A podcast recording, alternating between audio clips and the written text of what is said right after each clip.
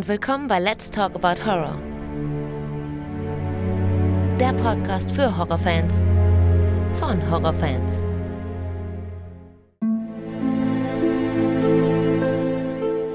Hallo liebe Leute und willkommen zurück zu einer neuen Ausgabe. Schön, dass ihr wieder mit dabei seid und an alle, die zum ersten Mal reinhören, herzlich willkommen. Diesmal geht es um einen richtigen Horror-Kultfilm aus den 80ern und es ist erstaunlich, dass es so lange gedauert hat, dass er endlich besprochen wird. Es geht heute um Friedhof der Kuscheltiere und natürlich um das Original von 1989. Es ist wieder der letzte Freitag im Monat und ich muss mich bei meinen Steady-Unterstützern bedanken. Und zwar sind das Ingo Jäger, Caro Berlingen, Mike Ostwald, Michael Kappes, Saskia Ritter, Alex Melcher und Danielle Mattfeld. Wer hier auch gerne genannt werden möchte und von weiteren Extras profitieren will, schaut gerne in den Shownotes vorbei oder bei Social Media. So, dann geht es jetzt los. Hallo Patrick. Hi. Ich grüße dich. Grüß dich. Schön, dass du dabei bist. Ja, wir haben sie auch oft genug verschieben müssen. ja, es hat ein bisschen gedauert, ne? Aber ich bin froh, dass es jetzt endlich klappt. Aber das stimmt. Ich musste dir einmal absagen, leider. Ja, und ja. ich musste auch ein bisschen das meine Arbeitszeit anpassen, aber jetzt schaffen es wir ja fast zeitgleich zum 75. Geburtstag von Stephen King. Genau, so ist es. Und deswegen ist es auch eine schöne Sache, dass wir jetzt über Friedhof der Kuscheltiere sprechen. Natürlich das Original von 1989. Ähm, als wir über Friedhof der Kuscheltiere äh, uns darauf geeinigt haben, war uns aber beiden schon klar, dass wir über das Original reden und nicht über das Remake. Ne? Das war ja schon relativ klar. Wie findest du das Remake? So, das ist ja noch nicht so alt, ne? Wenig drei, vier Jahre oder so. Wie findest du das? Das Remake und das Original haben die Buchvorlage nicht richtig verstanden. Das stimmt. Und deswegen, ich finde das Remake lahm, weil es mir auf Jumpscares setzt, weil es eine seltsame Entscheidung irgendwann trifft und einfach nicht wirklich stimmig ist fast schon eine 1 zu 1 Kopie von dem 1989er Original. Also es ist echt ein bisschen lahm gemacht. Ja, es ist ja aber auch einiges geändert worden. Die haben sich doch dazu entschieden, nicht das kleine, den kleinen Jungen sterben zu lassen, sondern die ältere Tochter. Und ähm, so als, als, als würde man so sagen wollen, uiuiui, das ist viel zu hart, so ein kleines Kind. Ne? Das kann man nicht machen. Das hat aber andere Gründe. Und okay, und welche Gründe waren das? Man sieht im Original wie Viktor auf eine Puppe einprügelt. Und das fanden sie unfreiwillig komisch. Die wollten nicht nochmal sehen, wie jemand auf eine Puppe einprügelt. Wenn man jetzt nicht gerade einen Chucky-Film anschaut, ist das einfach unfreiwillig komisch. Das wollten sie damit vermeiden. Achso, du redest ähm, aber nicht von Victor, du redest von Louis, ne? Ja. Richtig, ja, ja, aber du, da hast du recht. Da hast du absolut recht dass das eine Puppe war, dass sie da geswitcht haben zwischen den, den Kinderdarsteller und, ähm, und, und äh, einer Puppe war völlig offensichtlich und das war mega billig gemacht. Also das, das äh, war absolut ähm, nicht der Rede wert.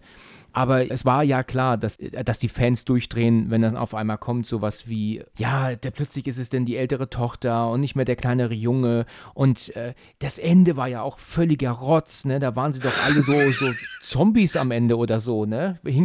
Also ganz, also die, zumindest waren sie alle tot. Ich weiß nur noch, dass das ja kam, gleichzeitig als ja auch dann die neue S-Verfilmung kam. Ich weiß nicht, ob der erste oder der zweite Teil. Und ich habe damals immer schon gesagt, Mensch, man müsste eigentlich Friedhof der Kuscheltiere nochmal neu verfilmen und zwar richtig nach dem Buch gehend und hm. nicht so ja gut, ich meine, die 89er Version ist schon nicht verkehrt, aber sie ist, bietet nicht so viel wie das Buch. Und deswegen war ich hin und weg und begeistert, als ich gehört habe, Mensch, Friedhof der Kuscheltiere wird jetzt ein Remake gemacht. Da habe ich gedacht, boah, das kann ja jetzt, gerade jetzt, wo es kam, neu, so richtig gut werden. Und dass da dieser Scheiß geworden ist draus, ich war entsetzt. Also ging es dir ja wohl genauso, ja? Ja, das Problem ist, Friedhof der Kuscheltiere, das wäre ein guter Horrorfilm für A24 gewesen. Das ist eher ein psychologischer Horrorfilm mit einem leicht übernatürlichen Einschlag. Beide Filme wollten das entweder nicht verstehen oder haben es einfach nicht verstanden. Die haben mehr auf Schocker gesetzt und auf Effekte. Ja. Das ist einfach nicht gut gegangen. Ja. Vor allem, weil Stephen King hier sehr viel Persönliches verarbeitet. Mhm. Bei der Recherche zu dem Cast bin ich auf so ein paar Sachen gestoßen. Stephen King hat zu dem Zeitpunkt, als er das Buch geschrieben hat, an so einer stark befahrenen Straße gewohnt. Da wurde die Katze totgefahren. Ja. Und nebendran gab es auch quasi so ein Pet Cemetery, der genauso geschrieben wurde. Ach ja. Und Stephen Kings Großmutter ist ähnlich gestorben wie die Schwester Zelda. Ach ja. Also er hat da sich sehr viel therapiert auch. Und gerade dieses Grundthema von wegen sich mit dem Tod auseinandersetzen, das zu akzeptieren oder auch zu trauern, das wird in den beiden Filmen zu keiner Sekunde großartig gemacht. Du siehst keine fertigen Familien, man versucht es zu zeigen. Das ist fast schon wie bei einem Marvel-Film. Die Person ist tot. Ja, egal. 20 Minuten später oder lass es fünf Minuten sein, beerdigt er die Person am Friedhof. Ja. Oder das Tier. Also dadurch hat der Tod auch gar keinen Impact. Dadurch merkt man gar nicht diese charakterliche Entwicklung. Ja. Einfach, okay, ich drücke den Reset-Knopf. Mich hat das schon ein bisschen an die Grube von Ra's al Ghul erinnert, wenn du dich mit Batman auskennst. Nee, gar nicht. Da gibt es eine Wiederbelebungsgrube und alle Personen, die zurückkommen, sind auch so ein bisschen böse danach. Okay. Also es ist in den Filmen sehr, sehr comic-mäßig. Mhm, okay. Ja, also ich, ich habe das, äh, den, das Buch tatsächlich mehrfach immer mal so reingelesen. Also ich habe das jetzt nie so, also ich glaube nicht einmal von Anfang von, bis Ende durchgelesen, aber schon immer mal, wenn ich es in der Hand hatte, dann drin geblättert und der war hängen geblieben für einige Kapitel wieder. Und das schon über viele Jahre hinweg.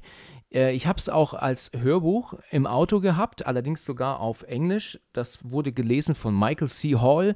Ähm, Ah. der, ich weiß nicht, ob der der ein Dexter. Begriff ist. Ja, ganz genau, Dexter, natürlich. Wenn ich an ihn denke, denke ich immer an Six Feet Under, weil ich Dexter nie gesehen habe. Ähm, für mich ist er immer David Fischer und nicht Dexter. Ja, das ist so. so David. Der Fischer hat ist aber, aber auch eine gute Rolle. ja, das stimmt. Der hat aber auch eine sehr coole Stimme im Original. Da kann man super zuhören. Und ich habe mir das Buch ähm, dann eben mal, dann mal geliehen oder gekauft, meine ich, bei, bei Audible hab ich, bin ich ja on, ähm, immer dabei und dachte mir im ersten Moment, okay, auf Englisch könnte es vielleicht ein bisschen sehr schwer werden, aber tatsächlich äh, konnte ich dem Ganzen dann doch sehr gut folgen, auch wenn es halt äh, man natürlich schon ähm, überdurchschnittlich gute Englischkenntnisse haben muss, um dem komplett zu folgen. Und das Buch war klasse. Also mir gefällt das Buch sehr, sehr gut. Und ich, äh, ja klar, er hat auch manchmal seine Längen, aber wenn ich das jetzt mit S vergleiche, das ist in meinen Augen eine ultimative Katastrophe. Es ist furchtbar. Ein furchtbares Buch. Ich habe das ähm, ähm, abgebrochen. Ich, ich habe mir das Hörbuch schenken lassen, weil ich ja sehr viel Auto fahre immer und habe den dann da reingehört. Und ich habe dann irgendwann, weiß ich noch, dass ich gute anderthalb Stunden Auto gefahren bin und als ich dann ausschaltete den Wagen und das Radio ausging, habe ich so überlegt, sag mal, worum ging es eigentlich gerade? Und dann ist mir klar gewesen, dass ich gar nicht zugehört habe, dass ich mit, dem, mit meinen Gedanken ganz woanders war die ganze Zeit und diese Stimme von David Nathan gesprochen im Hintergrund äh, eigentlich nur so ein Gequassel im Hintergrund war, als würdest du jemanden nebenbei zuhören, der hinter dir im Zug sitzt oder so, weißt du, aber immer wieder gar nicht so richtig hinhörst. Also es war für mich nicht zu ertragen. Es ist eine Katastrophe. Da gehen wir sogar mal meinungstechnisch auseinander. Okay, Und das Buch hat mich richtig geflasht. okay. Dieses Ausschweifende, was du meinst, ist, dass Stephen King in der Phase von S wirklich auf seiner Hochphase vom Kokainkonsum war. Er kann sich noch nicht mal daran erinnern, dieses Buch geschrieben zu haben. Na super. Und deswegen ist es auch ein sehr, sehr seltsamer psychedelischer Rausch, in den alles mit einfließt. Ja. Ähm, das erklärt aber auch gerade einiges, was du jetzt sagst. Ich habe äh, nämlich, wie es der Zufall will, gerade wurde angeschrieben von einer äh, jungen Hörerin, die die Folge zu S gehört hat. Ich habe ja schon eine Folge gemacht, ne, mit dem Dennis. Da haben wir ja über die neue und die alte Verfilmung und so teilweise auch über das Buch gesprochen.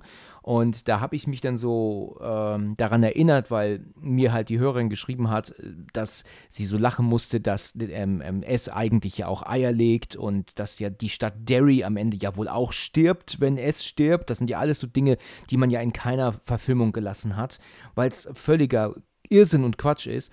Und da habe ich wohl dann auch gesagt, äh, in der Aufnahme zu Dennis, was muss der eigentlich geraucht und, oder gesoffen haben, als er das geschrieben hat. Und jetzt kommst du mir gerade hier mit seiner Abhängigkeit. Ähm, dann war der ja tatsächlich drauf, als er es geschrieben hat. Ne? Der war tatsächlich drauf, der war in seiner Alkoholiker-Kokain-Phase. Okay. Das ist hart, ja. Das ist hart. Und das bei 1200 Seiten. Ja. Ja, er war da wirklich ziemlich drauf. Was ich an S aber mag, ist diese Geschichte über diese Freunde. Also die hat was Schönes an sich. Ja. Auch wenn sie dann in einer absoluten kranken Kindersexszene gipfelt. Ja, das gibt's ja auch nicht in keinen der Filme, ne? Ja, da bin ich aber froh drüber. Ja, natürlich, das, da bin ich auch froh drum. Ist das nicht so, dass sie, wie, wie se- setzt sich das zusammen? Ähm, ist das nur einer oder der sich da so mit, mit Beverly vergnügt? Oder sind das sogar mehrere? Das mit, sind, soweit ich weiß, alle Freunde, die sich die dann teilen. ach so, ja. Mhm. Die sich die dann teilen, ja. Ähm, äh, mal ganz ehrlich, der konnte halt einfach schreiben, was und wie er wollte. Die haben alles veröffentlicht, ne? Also, also ich, ich finde, dass das ein furchtbares Buch ist. Alleine die Aufmachung schon. Alleine, wenn ich schon immer sehen oder hören muss im Hörbuch, dass er seine Darsteller immer kompletten, mit dem kompletten Namen nennt, weißt du, zum, weißt du, im, im Kapitel, weiß Gott, 58 schreibt er dann wieder Bill Denbrough, weißt du? Und ich weiß, wie er heißt, weißt du? Weil ich habe im Hörbuch damals schon immer gesagt, Mensch, ich kenne ihn doch. ich fand es so furchtbar. Kommen wir mal zum eigentlichen Thema. Wir sind jetzt so schön bei S gewesen. Kommen wir mal zum, zum Friedhof der Kuscheltiere. Also, ich habe damals mich gefreut, dass er neu verfilmt wird. Das Remake war dann absoluter Mist. Also müssen wir bei dem Originalen bleiben, der natürlich sehr viel besser ist, aber auch seine Probleme hat. Also, das ist kein Film jetzt als aus einem Erwachsenenauge jetzt, der ähm, tadellos ist. Ne? Ich bin mir sicher, da stimmst du mir zu, oder? Das war einer meiner ersten Horrorfilme. Ich bin da leicht nostalgisch, aber auch ich musste bei der Neusichtung immer wieder lachen, bei Momenten, die eigentlich ernst gemeint sind. Tatsächlich, lachen sogar. Ja, Okay, also wenn wir gleich dann an, an Szenen kommen, wo du lachen musstest, dann sag mir das Ja. gerne, ne? Dann, wenn wir dann vorbeikommen, dann teilen wir es gern mit. Gut, also Gerne. der Film, wie gesagt, ist von 1989 und ähm, Stephen King selbst hat das Drehbuch geschrieben zu seinem Roman. Ähm, wir haben ähm, Dale Midkiff in der Rolle des Louis Creed und wir haben Denise Crosby als seine Frau Rachel. Dann haben wir ja noch dann die, die Tochter. Ähm, da bin ich gerade, Ellie heißt die Tochter, ne? Das ist sie. Und ja, und wir haben natürlich noch den ganz Kleinen, das ist Gage, der kleine Junge. Der ist vielleicht gerade mal so drei oder so, ne? Oder ja, ich schätze mal drei. Und der Film beginnt ja damit, dass er als Arzt jetzt in die, in die Stadt zieht mit seiner Familie, weil er wird ja wohl dort im, im, ja, im, am College dort als Arzt arbeiten. Und sie haben sich jetzt dazu entschieden, dorthin zu ziehen. Sie kommen, der Film, nachdem er dieser ewig lange Vorspann ist, ne, der ist wirklich ewig lang, ich glaube, der geht vier Minuten oder so. aber da teasern sie schon quasi den alten Mann an, wie er seinen Hund beerdigt. Das hörst du so, dass er seinen Hund Spot beerdigt. Ähm, ja, du hast recht, ne? Das ist zu sehen, kurzzeitig, ne? Ja, ja, richtig. Dann kommen sie dann ja gemeinsam an diesem Haus an. Wirklich, wirklich wunderschönes Gebäude. Und ähm, was ich interessant finde, ist so die Sache, dass äh, er halt als einziger weiß, wie das Haus aussieht und, und dass sie hier jetzt äh, wohnen werden. Ich meine, natürlich wissen, weiß der Rest der Familie das auch, aber würde man nicht meinen, dass wenn man sich ein Haus kauft, dass man das auch der Frau mal zeigt? Ich meine, ich könnte mir vorstellen, dass du ordentlich Diskussionsprobleme hast ne, mit deiner Frau, wenn du ein Haus kaufst und letzten Endes fehlt da noch ein Räumchen und hier ist doch viel zu klein und oh, ich würde es nicht machen. Das ist aber generell fast schon ein Running Gag beim Horrorfilm, dass die irgendein abgeranztes Haus kaufen müssen, Ja, weil sie gerade in einer beschissenen Situation sind. ja. Und auch da passiert das oft so, dass die Frau dann merkt, oh, das Haus ist sehr schön. Also diesen Filmfehler, den merke ich öfter bei Horrorfilmen. Muss man darauf achten, dass mindestens einer von einem Pärchen Ja. Nicht weiß, wie das Haus ausgesehen hat. Also da müssten die echt mal sich so ein bisschen beraten oder eine Besichtigung machen. Ja, ja, du hast eigentlich recht. Das, das, das kommt mir, ist mir auch schon öfter vorgekommen. Ich weiß nicht, ob du das weißt, aber das hast du bestimmt auch mal mitbekommen. Gegenüber von dem Haus, wo die beiden jetzt, äh, wo die Familie jetzt einziehen möchte, wohnt ja dann Judd. Judd Crandall ist ja der Nachbar, der Ältere. Und ich, da ist es tatsächlich so, dass ein anderes Haus gegenüber dem Haus von Louis Creek Creed steht, was sie aber überbaut haben mit dem alten Haus jetzt von Judd. Wusstest du das? Nee. Also ja, das ha- habe ich tatsächlich schon in mehreren Making-ofs gesehen. Also da war ein anderes Haus oder da steht ein anderes Haus, aber das, dadurch, dass ja das Haus von Judd später abbrennt, haben sie ein, ein, eine Hülle eines äh, seines Hauses oben drüber gestellt, auf das, was da eigentlich steht. Das ist verrückt, oder? Die Kleine geht ja auf diese Schaukel, ne, in diesen, in diesen Reifen, diese Reifenschaukel und natürlich reißt das ähm, Seil und äh, sie fängt an zu weinen und ähm, dann ist es jetzt hier schon das erste Mal, dass sie Gage ähm, äh, vernachlässigen oder nicht auf ihn achten, der ja dann mit seiner Windel äh, nichts ahnt in Richtung Straße ähm, läuft. Äh, natürlich kommt dieser riesige LKW äh, angebrettert und Judd ist aber zur Rettung und äh, nimmt den Kleinen hoch und sagt auch, oh, Vorsicht, kleiner Mann. Ähm, Louis und Rachel kommen dann dazu und bedanken sich natürlich bei ihm. Vielen Dank für ihre äh, Aufmerksamkeit und ja, so, so läuft das dann ab. Der stellt sich dann vor, er ist hier der neue Nachbar, er wohnt, also er ist halt, ähm, also sie sind die neuen Nachbarn, er wohnt direkt gegenüber, machen halt so ein bisschen Smalltalk. Dann ist ja dann auch, dass äh, der Kleinen aber auch schon direkt aufgefallen ist, also der, ähm, der, der Tochter, der Ellie, dass hier ähm, ja, da so ein Pfad ist hinterm Haus, wo der denn hinführt. Und da sagt ja dann Judd auch schon, ja, da erzähle ich dir vielleicht mal irgendwann mal von, ne, was da ist, ne? Ja, wir haben das in der ersten Sekunde schon gemerkt, was da ist. Ja, das stimmt, das war uns schon recht klar, ne? Er hat ja dann auch gemeint, also sagte dann Judd zu Louis, ähm, kommen Sie doch gerne mal vorbei auf ein Bier nachher, ähm, äh, ich sitze mal auf der Terrasse. Was hier ja auffällt, wenn man das Buch gelesen hat, dass ja seine Frau gar kein Thema ist hier. Ne? Die ist ja schon gestorben. Im Buch ist sie ja noch am Leben. Ne? Die stirbt ja erst während des Buches. Ne? Hier ist sie ja schon gar nicht mehr da. Ne? Ja, ich vermute, es wären zu viele Charaktere für den Film geworden. Ja, das ist, äh, wäre möglich, richtig. Im Prinzip hetzt der Film ja quasi durch die Geschichte. Da, das ist richtig, das ist richtig. Der erzählt es nicht langsam, sondern geht so relativ schnell durch. Ne? Der Film ist ja auch gar nicht so lang, gut, auch nicht so kurz, aber er geht eine Stunde 40. Nee, für mich war das eben eins meiner ersten Horrorbücher. Ich kann mich erinnern, dass du am Anfang in so einer trügerischen Sicherheit warst. Ja. Du wusstest von dieser vielbefahrenen Straße. Aber am Anfang dachte ich, Moment mal, lese ich hier gerade so ein Horrorbuch? Was wirklich erstmal seine Zeit braucht. Diese trügerische Idylle und dann hast du auf einmal Pasco, dem das Gehirn ausläuft und auf einmal dachte ich, oh shit, okay, jetzt Ja. verstehe ich, was los ist. Richtig, ja, Aber bis das passiert, vergeht erstmal seine Zeit. richtig. Der Film hetzt von einem Tod zum nächsten. Was es ja stattdessen gibt, und da bin ich mir jetzt nicht ganz sicher, ob es die Missy heißt sie, glaube ich, also diese Haushälterin, die sie sich holen. Ich weiß nicht, ob es die auch im Buch gibt. Also da bin ich äh, nicht ganz sicher, das ist zu lange her. Ähm, aber sie ist ja stattdessen, äh, sie ist ja dann am Ende die, die stirbt später und wo auf dessen Beerdigung sie sind, anstatt auf der Beerdigung von Judds Frau, ne? Bei der Beerdigung, wo Stephen King als Genau. Prediger natürlich ist. Ja, richtig, ganz genau. Ja, also es ist ja dann äh, so, dass er ja dann mit äh, Judd aber auf dem, auf dem, ähm, auf der Veranda sitzt und sie trinken ein Bier und dann erzählt er ja dann auch, dass er, dass sie einen Kater haben. Dann fragt er dann, ob er ähm, schon kastriert ist. Nee, ist er noch nicht. Ja, machen Sie das, wenn er kastriert ist, rennt er hier nicht rum. Diese Straße hat schon viele Tiere hier getötet, wegen dieser verdammten LKWs. Und ich muss sagen, das ist mir schon direkt jetzt hier beim ersten LKW dann auch aufgefallen, die brettern da ja ungebremst sowas von brutal durch, ja. Das ist doch, das ist doch in gewisser Weise schon ähm, ähm, mehr als übertrieben. Weil, wenn man durch einen Ort fährt, das kennen wir überall und das wird auch überall auf der Welt gleich sein, hat man natürlich ähm, runter zu bremsen. Du hast dann dich an eine Geschwindigkeitsbegrenzung zu halten. Äh, Wenn wir jetzt mal von km/h ausgehen, dann hat man da nicht schneller als 50 zu fahren, vielleicht sogar eher 30. Aber die können da nicht ungebremst mit ihren 120 durchbrettern zwischen den Häusern. Also das ist schon ein bisschen arg übertrieben. Ne? Man natürlich, ich meine, das Haus ist wunderschön. Ne? Die Lage ist wunderschön. Das ist also wirklich ähm, ähm, ähm, super toll dort. Ähm, Und auch sehr, sehr billig, inklusive dem Ganzen hinter dem Grundstück. Ja, Verstehe ich, dass er da sagt, ja, okay, cooler Preis. ja. Aber man muss halt auch wirklich äh, ganz echt zum Amt gehen. Gab es schon Blitzer Ende der 80er? Ja, natürlich gab es die.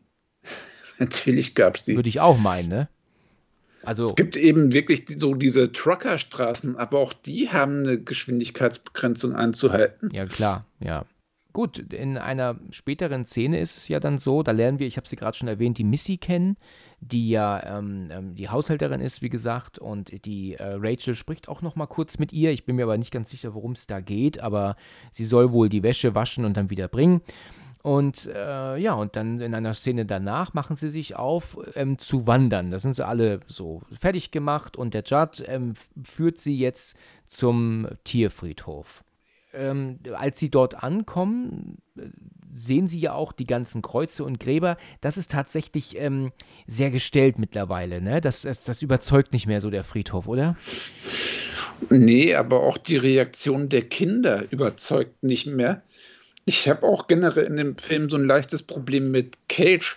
Der klingt in der Synchro arg gestellt. Ich denke mir oft bei dem ein Dreijähriger redet noch nicht so. Du, das ähm, wollte ich auch noch ansprechen. Da habe ich sogar gestern noch dran gedacht, dass ich das auf keinen Fall vergesse hier. Es gibt eine Szene, die wird noch kommen.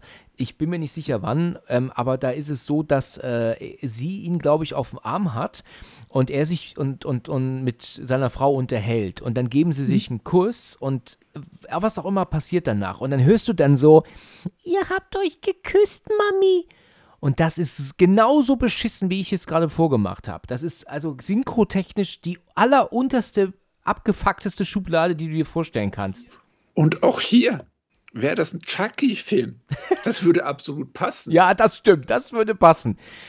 Es ist so, dass im englischen Original sagt der Kleine halt auch, you kissed, aber er sagt es natürlich selbst und das ist auch dann ähm, absolut nicht ähm, ähm, schlecht, logischerweise. Da, da gibt es nichts zu meckern.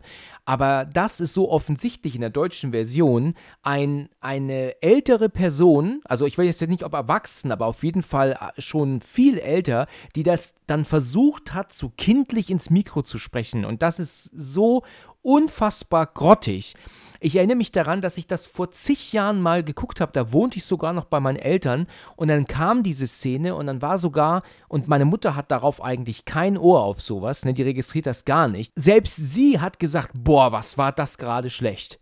Ja, äh, und dann habe ich noch gesagt zu ihr, ja, da hast du recht, das war richtig schlecht.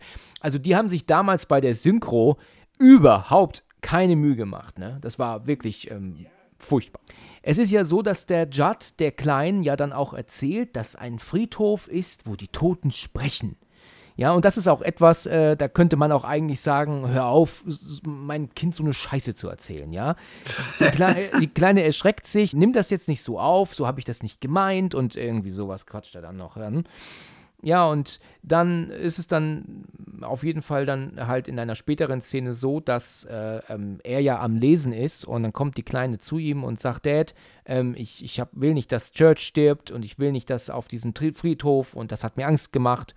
Naja, und ich glaube, sie, er führt ja dann da so ein Gespräch mit ihr, so über den Tod dann auch kurzzeitig, ne?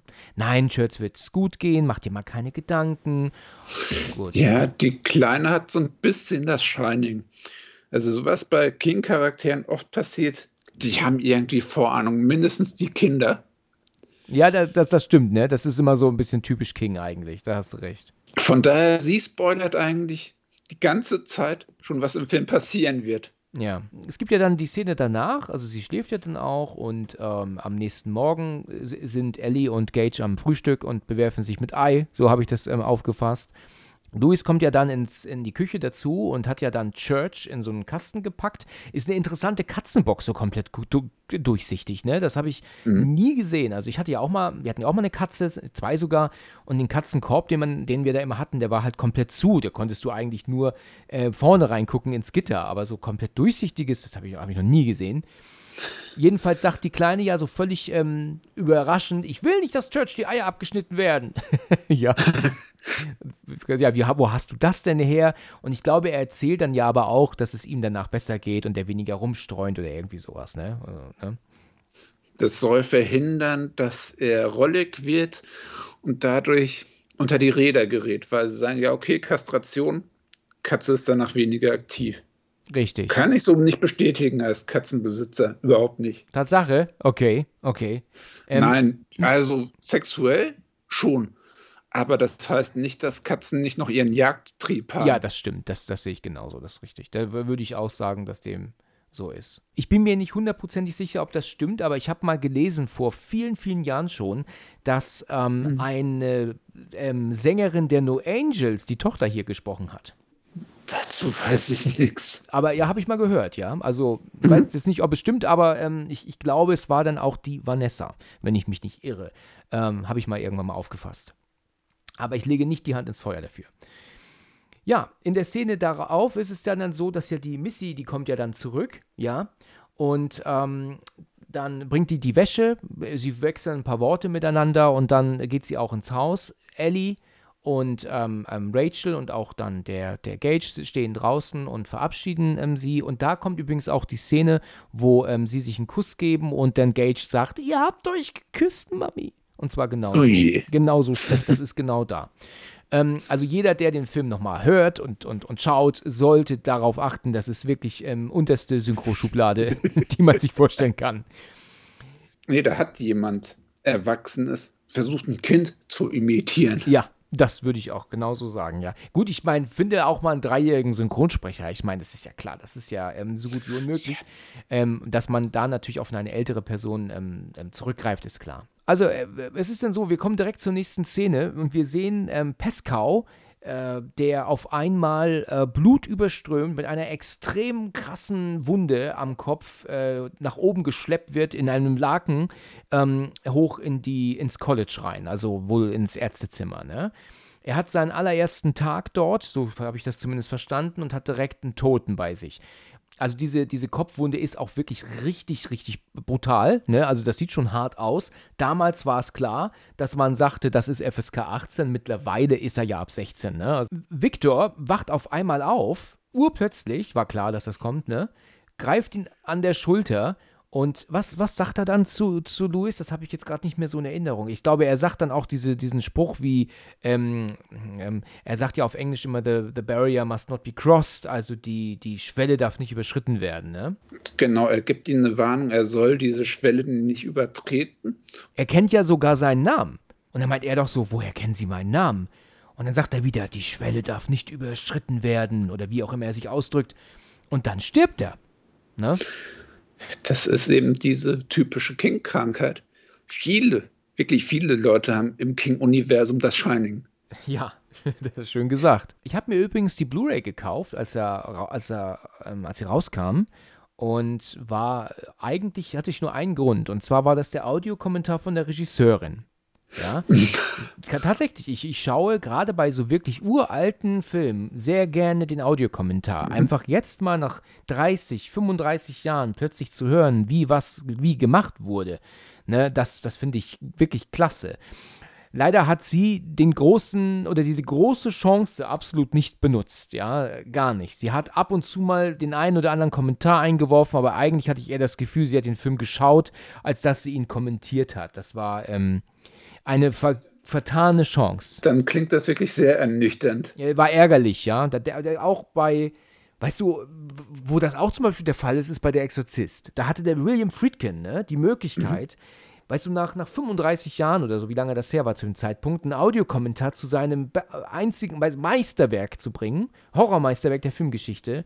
Und alles, was der Vogel erzählt, ist das, was wir sehen. Also als würde er einen Audiokommentar für Blinde machen. Weißt du? Dann hat er erzählt, ja, sie geht in den, das Zimmer und sieht, dass Regan schwitzt. Und dann macht sie das Fenster zu.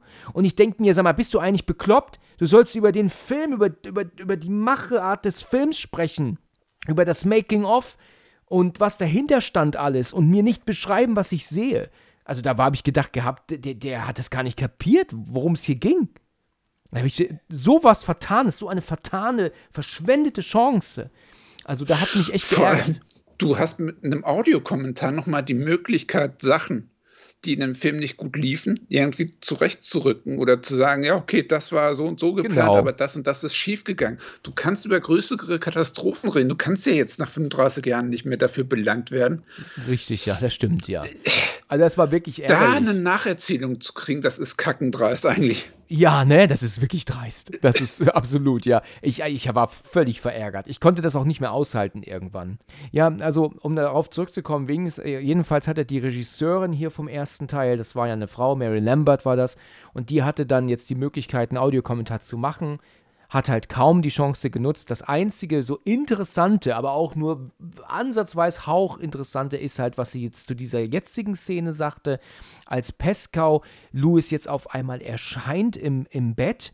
Und zwar ist das so, dass sie die Szene vorher gedreht haben mit ihm oberkörperfrei, aber die meinten tatsächlich, das wäre so erotisch gewesen mit ihm, mit freiem Oberkörper, dass, er, dass sie es nochmal gedreht haben und er jetzt halt ein Shirt anhat.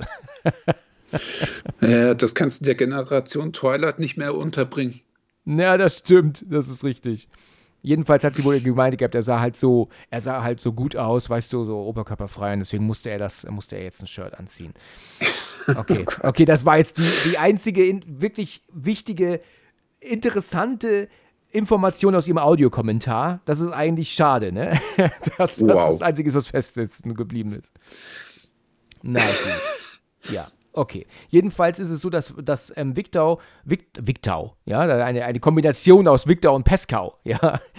Also Victor erscheint ihm, er ist in der Tür, verschwindet aber, er guckt nach rechts zu seiner Frau, die hat das nicht mitbekommen. Plötzlich kniet er praktisch neben dem Bett, so mit dem, mit dem Oberkörper auf seinem Oberkörper drauf sogar und ähm, ja, spricht dann wieder auf ihn ein. Ne? ne? Also ich bin mir leider nicht so ganz sicher, was er sagt, aber er warnt ihn ja die ganze Zeit. Ne? Die, die, die Schwelle ja. darf nicht überkreuzt oder überschritten hm. werden. Ne? Ich, ich habe nur das Gefühl, dass all die Leute, die Louis warnen, ihn eher dazu bringen, das zu tun, das was zu er tun, ja, tut. genau.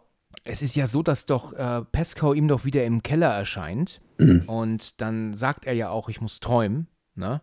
Und dann äh, läuft Peskau ja diesen Wald, äh, diesen Weg entlang zurück zum ähm, Tierfriedhof, wo er ja dann auch dann ähm, hinterherläuft, erst noch so ein bisschen lächelnd, aber dann wird ihm dann am Friedhof selbst doch äh, sehr, sehr äh, mulmig zumute.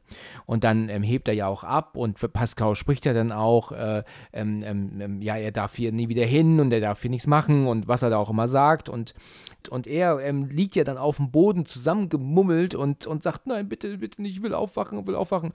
Ja, und dann passiert es ja auch. Auf einmal sehen wir, er ist wieder bei sich im Bett und. Aber er hat dreckige Füße. Richtig. Er, er, er denkt, oh, oder wir als Zuschauer denken ja auch, ah, er hat wohl nur geträumt.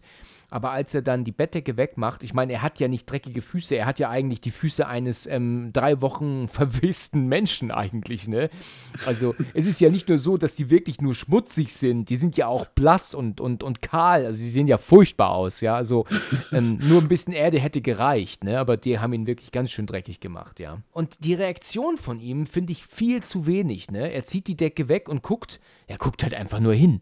Also die Reaktion ist wirklich äh, sehr, sehr ähm, ähm, arm, also, also, also kaum was. Äh, ich würde auch an seiner Stelle das meiner Frau verheimlichen ver, ver, wollen, weißt du? Also ich würde selber die Wäsche in die Waschmaschine bringen und, und nicht einfach in die Wäsche sch schmeißen, weil es ist doch klar, dass die Frau oder auch die Missy, ja, also die Haushälterin, das sieht und sich denkt, hm, weißt du, warum ist denn das so verdammt dreckig? Gut, die Missy würde wahrscheinlich nichts sagen, aber seine Frau könnte da vielleicht irgendwann den Mund für aufmachen, ne?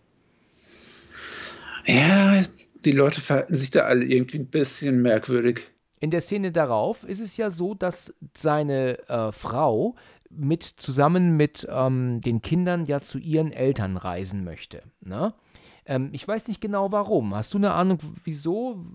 Familienfeier, Fest, irgendwie sowas oder auch einfach nur mal so? Also sie will halt dann reisen, ne? Sie sind eben unterwegs, damit er wahrscheinlich freie Bahn hat, um jetzt den Friedhof zu entdecken und alles Mögliche. Wahrscheinlich deswegen hat Stephen King da auch das geschrieben, damit er nicht dauernd begründen muss, wo ist jetzt die Familie? Ja, das stimmt, genau, genau, richtig. Das ist nicht immer, immer, immer gefragt wird, wo hängen die eigentlich rum. Es ist ja dann auch gleich, äh, wirklich zeitgleich so, dass er einen Anruf bekommt, während er ja im Garten wohl ein bisschen Gartenarbeit macht. Ähm, ist Judd dran, sagt hier, hier, ich glaube, ich habe hier eine tote Katze auf dem Grundstück und ähm, vielleicht äh, ähm, kommen Sie mal gucken, ob das die Katze Ihrer Tochter ist. Und er geht ja rüber, muss erst einen Lastwagen vorbeilassen, der da wieder durchbrettert mit gefühlt 120 km/h. Und das ist aber auch das einzige Fahrzeug, das man immer sieht. Ne? Man sieht immer nur Lastwagen, man sieht nie Autos, ne, die da durchfahren. Ne? Ist dir das mal aufgefallen? Du merkst nur einmal den Unterschied, wenn der Typ das Ramones-Lied ja, genau. einlaufen hat. Richtig. Da siehst du auch zum ersten Mal diesen einen Fahrer, sonst sollte das immer sowas wie das namenlose Grauen sein. Ja, richtig, genau. Es ist ja so, dass ähm, Louis dann ja auch sagt, okay, ja, das ist Church. Ja, scheiße war es so um den Dreh. Und dann ist mir aufgefallen, dass die Art und Weise, wie der Film halt gedreht wurde, so drehst du heute den Film einfach nicht mehr, ne? Weil äh, weißt du, der Judd hält die Tüte auf und er bückt sich und hebt ihn hoch, also das Tier. Und dann schneiden sie aber auf eine Nahaufnahme, wo sie das Tier so richtig vom, vom wo er das Tier richtig vom Boden ziehen muss, weil es schon angefroren ist oder so. Und dann siehst du die gleiche Szene wieder zurück, den Schnitt, und du siehst, dass er das Tier ganz anders hält. Also das haben sie dann einfach in einem durchgedreht, ne? Und dann die Szene, wo, wo er das Tier halt vom von Gras hochreißen musste, regelrecht. Ähm, ist halt extra gedreht worden nochmal. Zusammengeschnitten, aber passt halt gar nicht. Der ist halt, ähm, sind halt, die, wie er das Tier halt hält, ist, ist ja, völlig offensichtlich nachträglich gedreht worden. Das sieht man ganz eindeutig. Ja, das hätte man heutzutage deutlich besser kaschiert. Ja, heute hätte man halt einfach nicht so drehen dürfen, dass man in beiden Bildern, also in beiden Szenen, den, die Katze und die Hände sieht. Weißt du, wenn man in der anderen Szene einfach seine Hände nicht gesehen hätte und die Katze auch nicht, dann wäre dir auch nicht aufgefallen, dass er sie halt anders hält, weißt du? Aber das ist halt ein ja, für den psychologischen Effekt hätte es gereicht, dass du siehst, die Hände greifen nach und dann hörst du ja wirklich dieses genau. ekelhafte Knacken. Ja, das hätte richtig. schon allein fürs Kopfkino gereicht. Ja, du hättest richtig. es noch nicht mal zeigen müssen. Das stimmt. Ja, sie kommen, ähm, laufen dann aber zum Tierfriedhof und dann sagt dann Judd, nee, nee, nee, wir müssen aber noch weiter, wir gehen da oben hin. Weißt du, ganz ehrlich, Judd ist doch auch ein Arschloch, oder? Ich meine, warum macht er das überhaupt? ganz ehrlich, er weiß doch, was da oben los ist. Äh, warum tut er das? Vor allem, Judd hat ja einen Hund erwähnt, der beerdigt wurde im Buch. War das sogar Cujo, der dadurch wahnsinnig wurde? Ah, das wusste ich gar nicht. Wie kommst du darauf? Ja, ich habe da so ein paar Verweise gelesen. Ich habe das Buch ja nochmal gelesen. Also er bringt auch Kujo damit in Verbindung, so von wegen Cinematic Universe. Und im Buch von Dead Zone, da ist der Sheriff quasi der, der von Kujo dann umgebracht wird. Ach ja, okay, interessant. Also diese Verknüpfungen, die hören nicht auf, wenn du dich damit so ein bisschen befasst. Dann merkst du, hätten die alle diese Lizenzrechte gehabt, du hättest damals schon sowas wie ein Stephen King MCU machen können oder sowas wie das, was das Conjuring-Universum versucht. Ja. Das hättest du schon vor Jahrzehnten machen können. Ja, interessant, ne? Interessant, interessante Ansicht. Und alles mündet eben, wenn du es streng genommen willst, irgendwo dann in der dunklen Turmreihe, die das alles mit so einer Art Multiversum verknüpft. Na gut, okay. Also jedenfalls ist es so, dass er Ewigkeiten ähm, von ihm in, auf diesen Berg hochgeführt wird. Ne? Also sie sind äh, ständig am Laufen. Mittlerweile ist es ja auch dann schon ähm, Dämmerung und dann kommen sie dann an diesem Platz an. Das müsste nicht mehr, mehr Friedhof der Kuscheltiere heißen, sondern Friedhof am Arsch der Heide. Das ja. ist so abseitig, ja, genau. dass das mit diesem Friedhof der Kuscheltiere gar nichts mehr zu tun hat. Richtig. Du würde, der Film würde auch heute nicht so heißen, würde er rauskommen, ne? Ich nee. meine, Kuscheltiere bezieht sich ja natürlich auf Haustier, ne? Und mhm. das, ich meine, der Film heißt ja eigentlich Tierfriedhof. Das ist ja der Titel des Films. Pet Cemetery heißt er auf Englisch. Richtig. Also Friedhof der Kuscheltiere ist halt wirklich eine süße Übersetzung für, für Haustierchen. Mhm. Aber so würde man den Film heute nicht mehr nennen. Also auf diese Idee kommt man heute nicht mehr. Heute werden Filme ja teilweise gar nicht mehr übersetzt, ne, die Titel. Ne? Finde ich auch besser so. Manchmal. Ich finde es auch besser so, dass die dann mittlerweile das Remake im Originaltitel benennen. Dann musst du jetzt nicht gucken, ist das jetzt Friedhof der Kuscheltiere 1989 oder ist das der schlechte von 2018? Ja, aber das ist ja auch ähm, mittlerweile so, ähm, bei Evil Dead war es ja auch so, ne? Da ist ja auch das mhm. Original Tanz der Teufel und das Remake heißt weiterhin Evil Dead. Das wurde ja dann nicht umbenannt in Tanz der Teufel auch, ne? Also ich bin mir ja nicht ganz sicher, wie lange die da eigentlich unterwegs sind. Das ist ja wirklich erschreckend, weil es ist ja so, dass sie ja dann in der Nacht ja hingelaufen sind. Dieser Tagwechsel, aber das ist auch ein altes Horrorphänomen, wie schnell da von Tag auf Nacht gewechselt wird. Ja, du musst dir das, du musst dir das mal vorstellen, weil die sind also nachts laufen sie jetzt zu diesem Friedhof, sie kommen an, wenn es dämmert. Ja, jetzt muss er das Tier begraben und das dauert so lange, dass die Sonne schon wieder untergeht. Weil in der nächsten Szene siehst du ja Judd wieder rauchen und die Sonne geht schon wieder runter. Und dann siehst du, wie er, wie er die Katze im Dunkeln begräbt ja, und sie kommen im Dunkeln dann auch zu Hause an. Das heißt, die haben ja die ganze Nacht, äh, den ganzen Tag verbracht damit, das Tier zu begraben. Ich meine, ich frage mich, was die den ganzen Tag gegessen haben und getrunken haben und so. Also, die waren nicht großartig bepackt. Ich hätte jetzt eigentlich nur gedacht, das war die gleiche Nacht, weißt du? Sie sind nachts hin, begraben und fahren, laufen nach Hause wieder. Ja, dieser Micmac-Friedhof, der auch sehr, sehr kryptisch aussieht. Das würdest du in einem Horrorfilm heute ein bisschen besser quasi beleuchten. Da wird mittlerweile Nebel, kommt irgendwas. Du würdest das deutlich mysteriöser zeigen. So siehst du diesen Ort quasi mit einer Kameraeinstellung, wie er da Church beerdigt. Also relativ unspektakulär inszeniert. Außer die große Wanderung da über diesen Hügel da, der wirklich sehr gefährlich aussieht. Ja. Ähm, Sie hören ja, dass ähm, Sie hören ja, dass das Telefon klingelt und er will ja dann ähm, rangehen, aber in dem Moment ist es auch schon zu spät. Und dann legt er wieder auf. Ja, und dann steht aber Judd noch an der Tür und sagt, äh, Louis, ähm, was wir gemacht haben, das muss unter uns bleiben. Das sollte niemandem erzählt werden, was wir gemacht haben. Und dann sagt er, was haben wir heute gemacht, Judd? Und das fand ich eben immer so ein bisschen falsch betont, weil er fragt das auch im Englischen, aber er weiß ja, was sie heute gemacht haben. Sie haben das Tier begraben. Deswegen ist diese, die, die Betonung der Fragestellung total bescheuert. Er hätte eher fragen müssen, was haben wir heute gemacht oder was haben wir denn heute gemacht, Judd? Er weiß zwar, was sie getan haben, aber diese Bewandtnis da ist ihm nicht bewusst, weißt du? Das hätte man anders betonen müssen. Das fand ich ähm, schon immer schlecht. Ja, im Prinzip hättest du das auch so ein bisschen neckisch, ja? Was haben wir denn heute Abend gemacht? Ja, genau. Richtig. So ein bisschen vielleicht provozierend. Aber er sagt das ja komplett verpeilt. Ja, genau, er sagt das verpeilt, das stimmt. Das hast du richtig gesagt.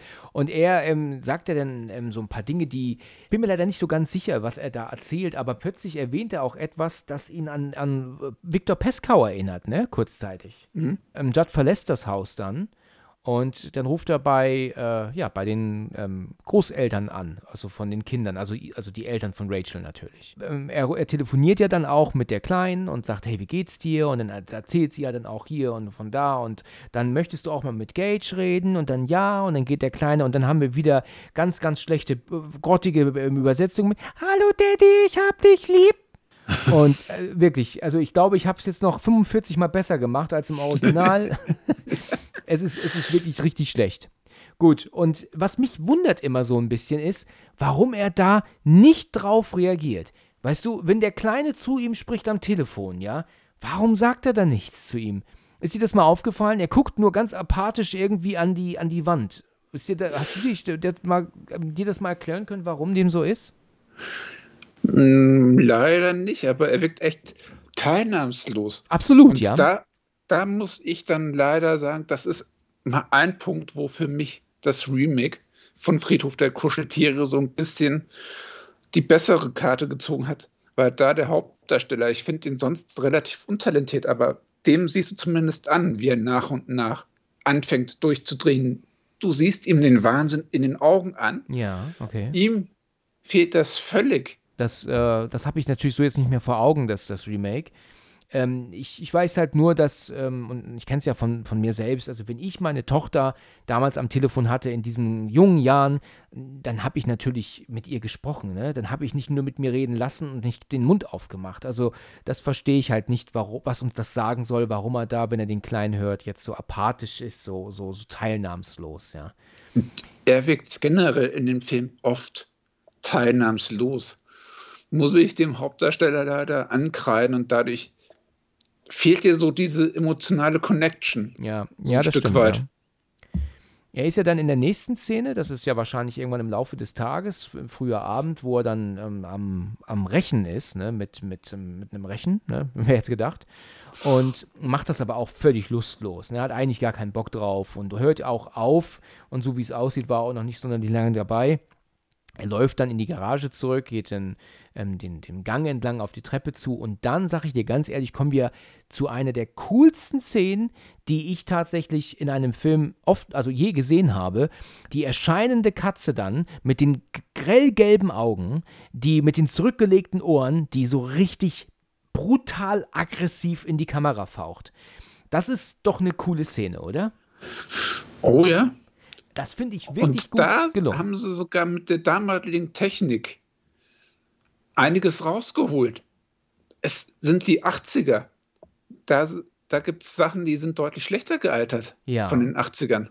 Also ich frage mich, wie sie das äh, gemacht haben. Also äh, der, das ist ja halt auch so ein Bild, wo ich dachte, dass ähm, vielleicht die Regisseurin hier mal erzählt, wie sie das gedreht haben. Aber soweit ich in Erinnerung habe, hat sie auch da nicht ein Wort von verloren. Ja, vielleicht hat sie kommentiert, Kurt Church ist wieder da, aber das war's auch, ja. Diese Szene ist übrigens auch auf den Friedhof der Kuscheltiere Buch abgebildet, das ich die Tage nochmal gelesen habe. Ja, okay. Also gerade diese ikonische Szene mit der Katze. Ich finde das su- super. Ich finde das wirklich richtig toll. Das hat mich beim ersten Mal unglaublich erschreckt. Und auch wie ähm, Louis natürlich da völlig erschreckt äh, und, und, und, und dann auch zu Boden fällt sogar und alles runterreißt. Die Katze ist danach ja recht ähm, desinteressiert und läuft ja einfach weg. Und er kann es ja gar nicht glauben. Äh, wie, wie kann Church denn wieder da sein, ja? Ja. Und auch da kommt sp- später dieser Kontrast. Du hast den am Anfang mit Ellie im Bett rumkuscheln sehen. Und jetzt hast du auf einmal dieses garstige Monster. Wie sie das mit wenigen Mitteln darstellen, ist für die 80er ziemlich gut gemacht. Ja, und das ist auch, äh, ja, ich meine, mit einem Tier zu drehen, gerade mit der Katze, ist alles andere als leicht, glaube ich, ne?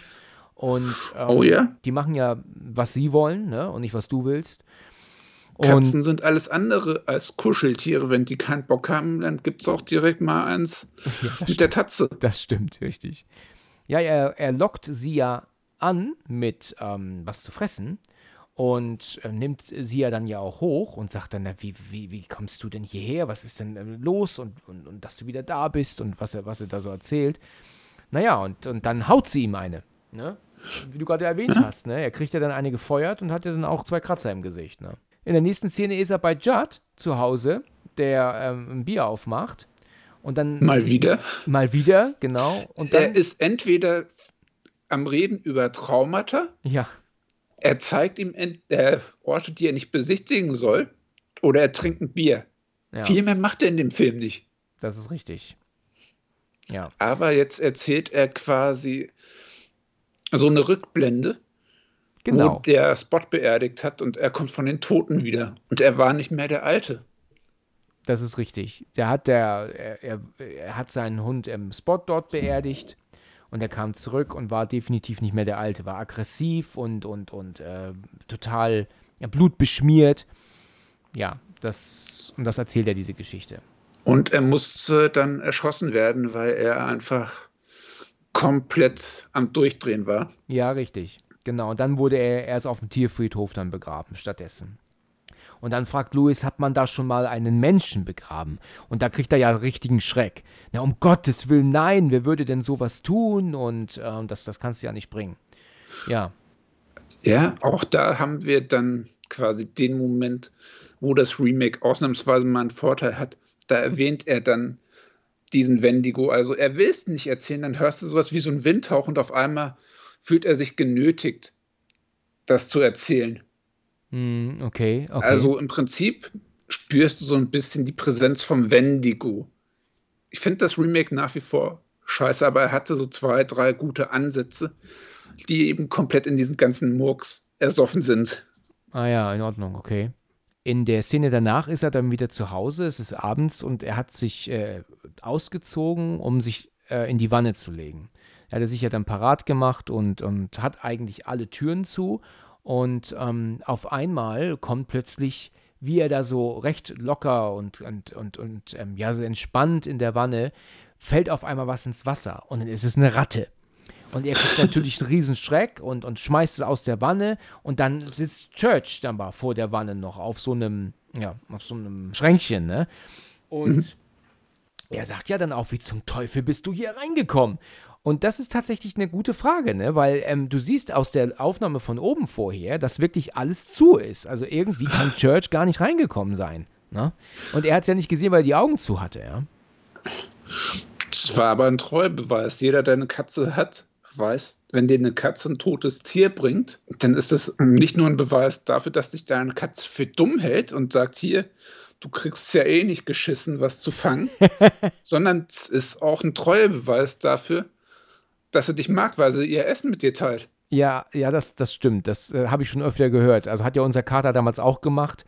Er hat uns ja wie oft ähm, eine Maus oder Vögel vor die Tür gelegt. Ne? Also das ist eigentlich Wertschätzung, ja. Das ist eigentlich lieb gemeint, ja. Also Church ist nicht komplett böse oder so. Er denkt ja trotzdem noch an sein Herrchen. Mhm, aber, ihr das, aber ihm das in die Wanne zu werfen, meinst du nicht, dass das so ein bisschen ähm, auch hier so ein bisschen Fuck you ist von, von Church? Mein Kater hat meiner Mutter mal so einen halben Mäusekadaver in die Wäsche gelegt. Oh, lecker. Das war auch kein Fuck you. Sehr gut. Der meinte das nicht so. Sehr lecker. Mhm. Ja. Okay. Also er schmeißt Church natürlich raus.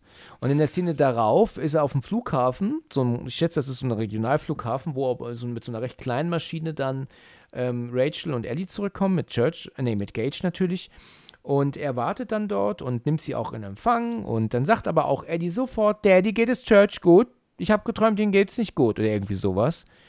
Und daraufhin, ich, hat, hat Nein, sie sagt das sogar noch kränker. Ja? Ich habe geträumt, Church wäre überfahren worden Ach. und du hast ihn beerdigt. Ach, ist ja krass, das sagt sie sogar. Ja, Ja, dann ist ja seine Reaktion darauf viel zu wenig. Da hätte er ja viel mehr reagieren müssen drauf. nee, also die Kleine hat definitiv das Shining. Aber wenn sie doch genau das sagt, was passiert ist, dann anstatt nur zu sagen, nein, nein, Church, geht es gut, Schätzchen, dann, der muss doch eigentlich denken, er hört nicht richtig, oder? Nach dem, was sie ihm da am Kopf, an den Kopf geworfen hat. Ja? In seinem Gesicht spielt sich nicht viel ab. Nee, gar nicht, gar nicht, das stimmt. Da ist überhaupt äh, nicht mal, nicht mal wenigstens der Soundtrack sorgt dafür, dass er jetzt ein bisschen verwundert ist oder erschrocken ist von dem, was passiert. Also, da bin ich jetzt tatsächlich, ähm, war ich auch schon immer der festen Überzeugung davon, dass das irgendwie jetzt nicht äh, sonderlich gut ges gespielt war. Oder beziehungsweise einfach zu viel fehlte.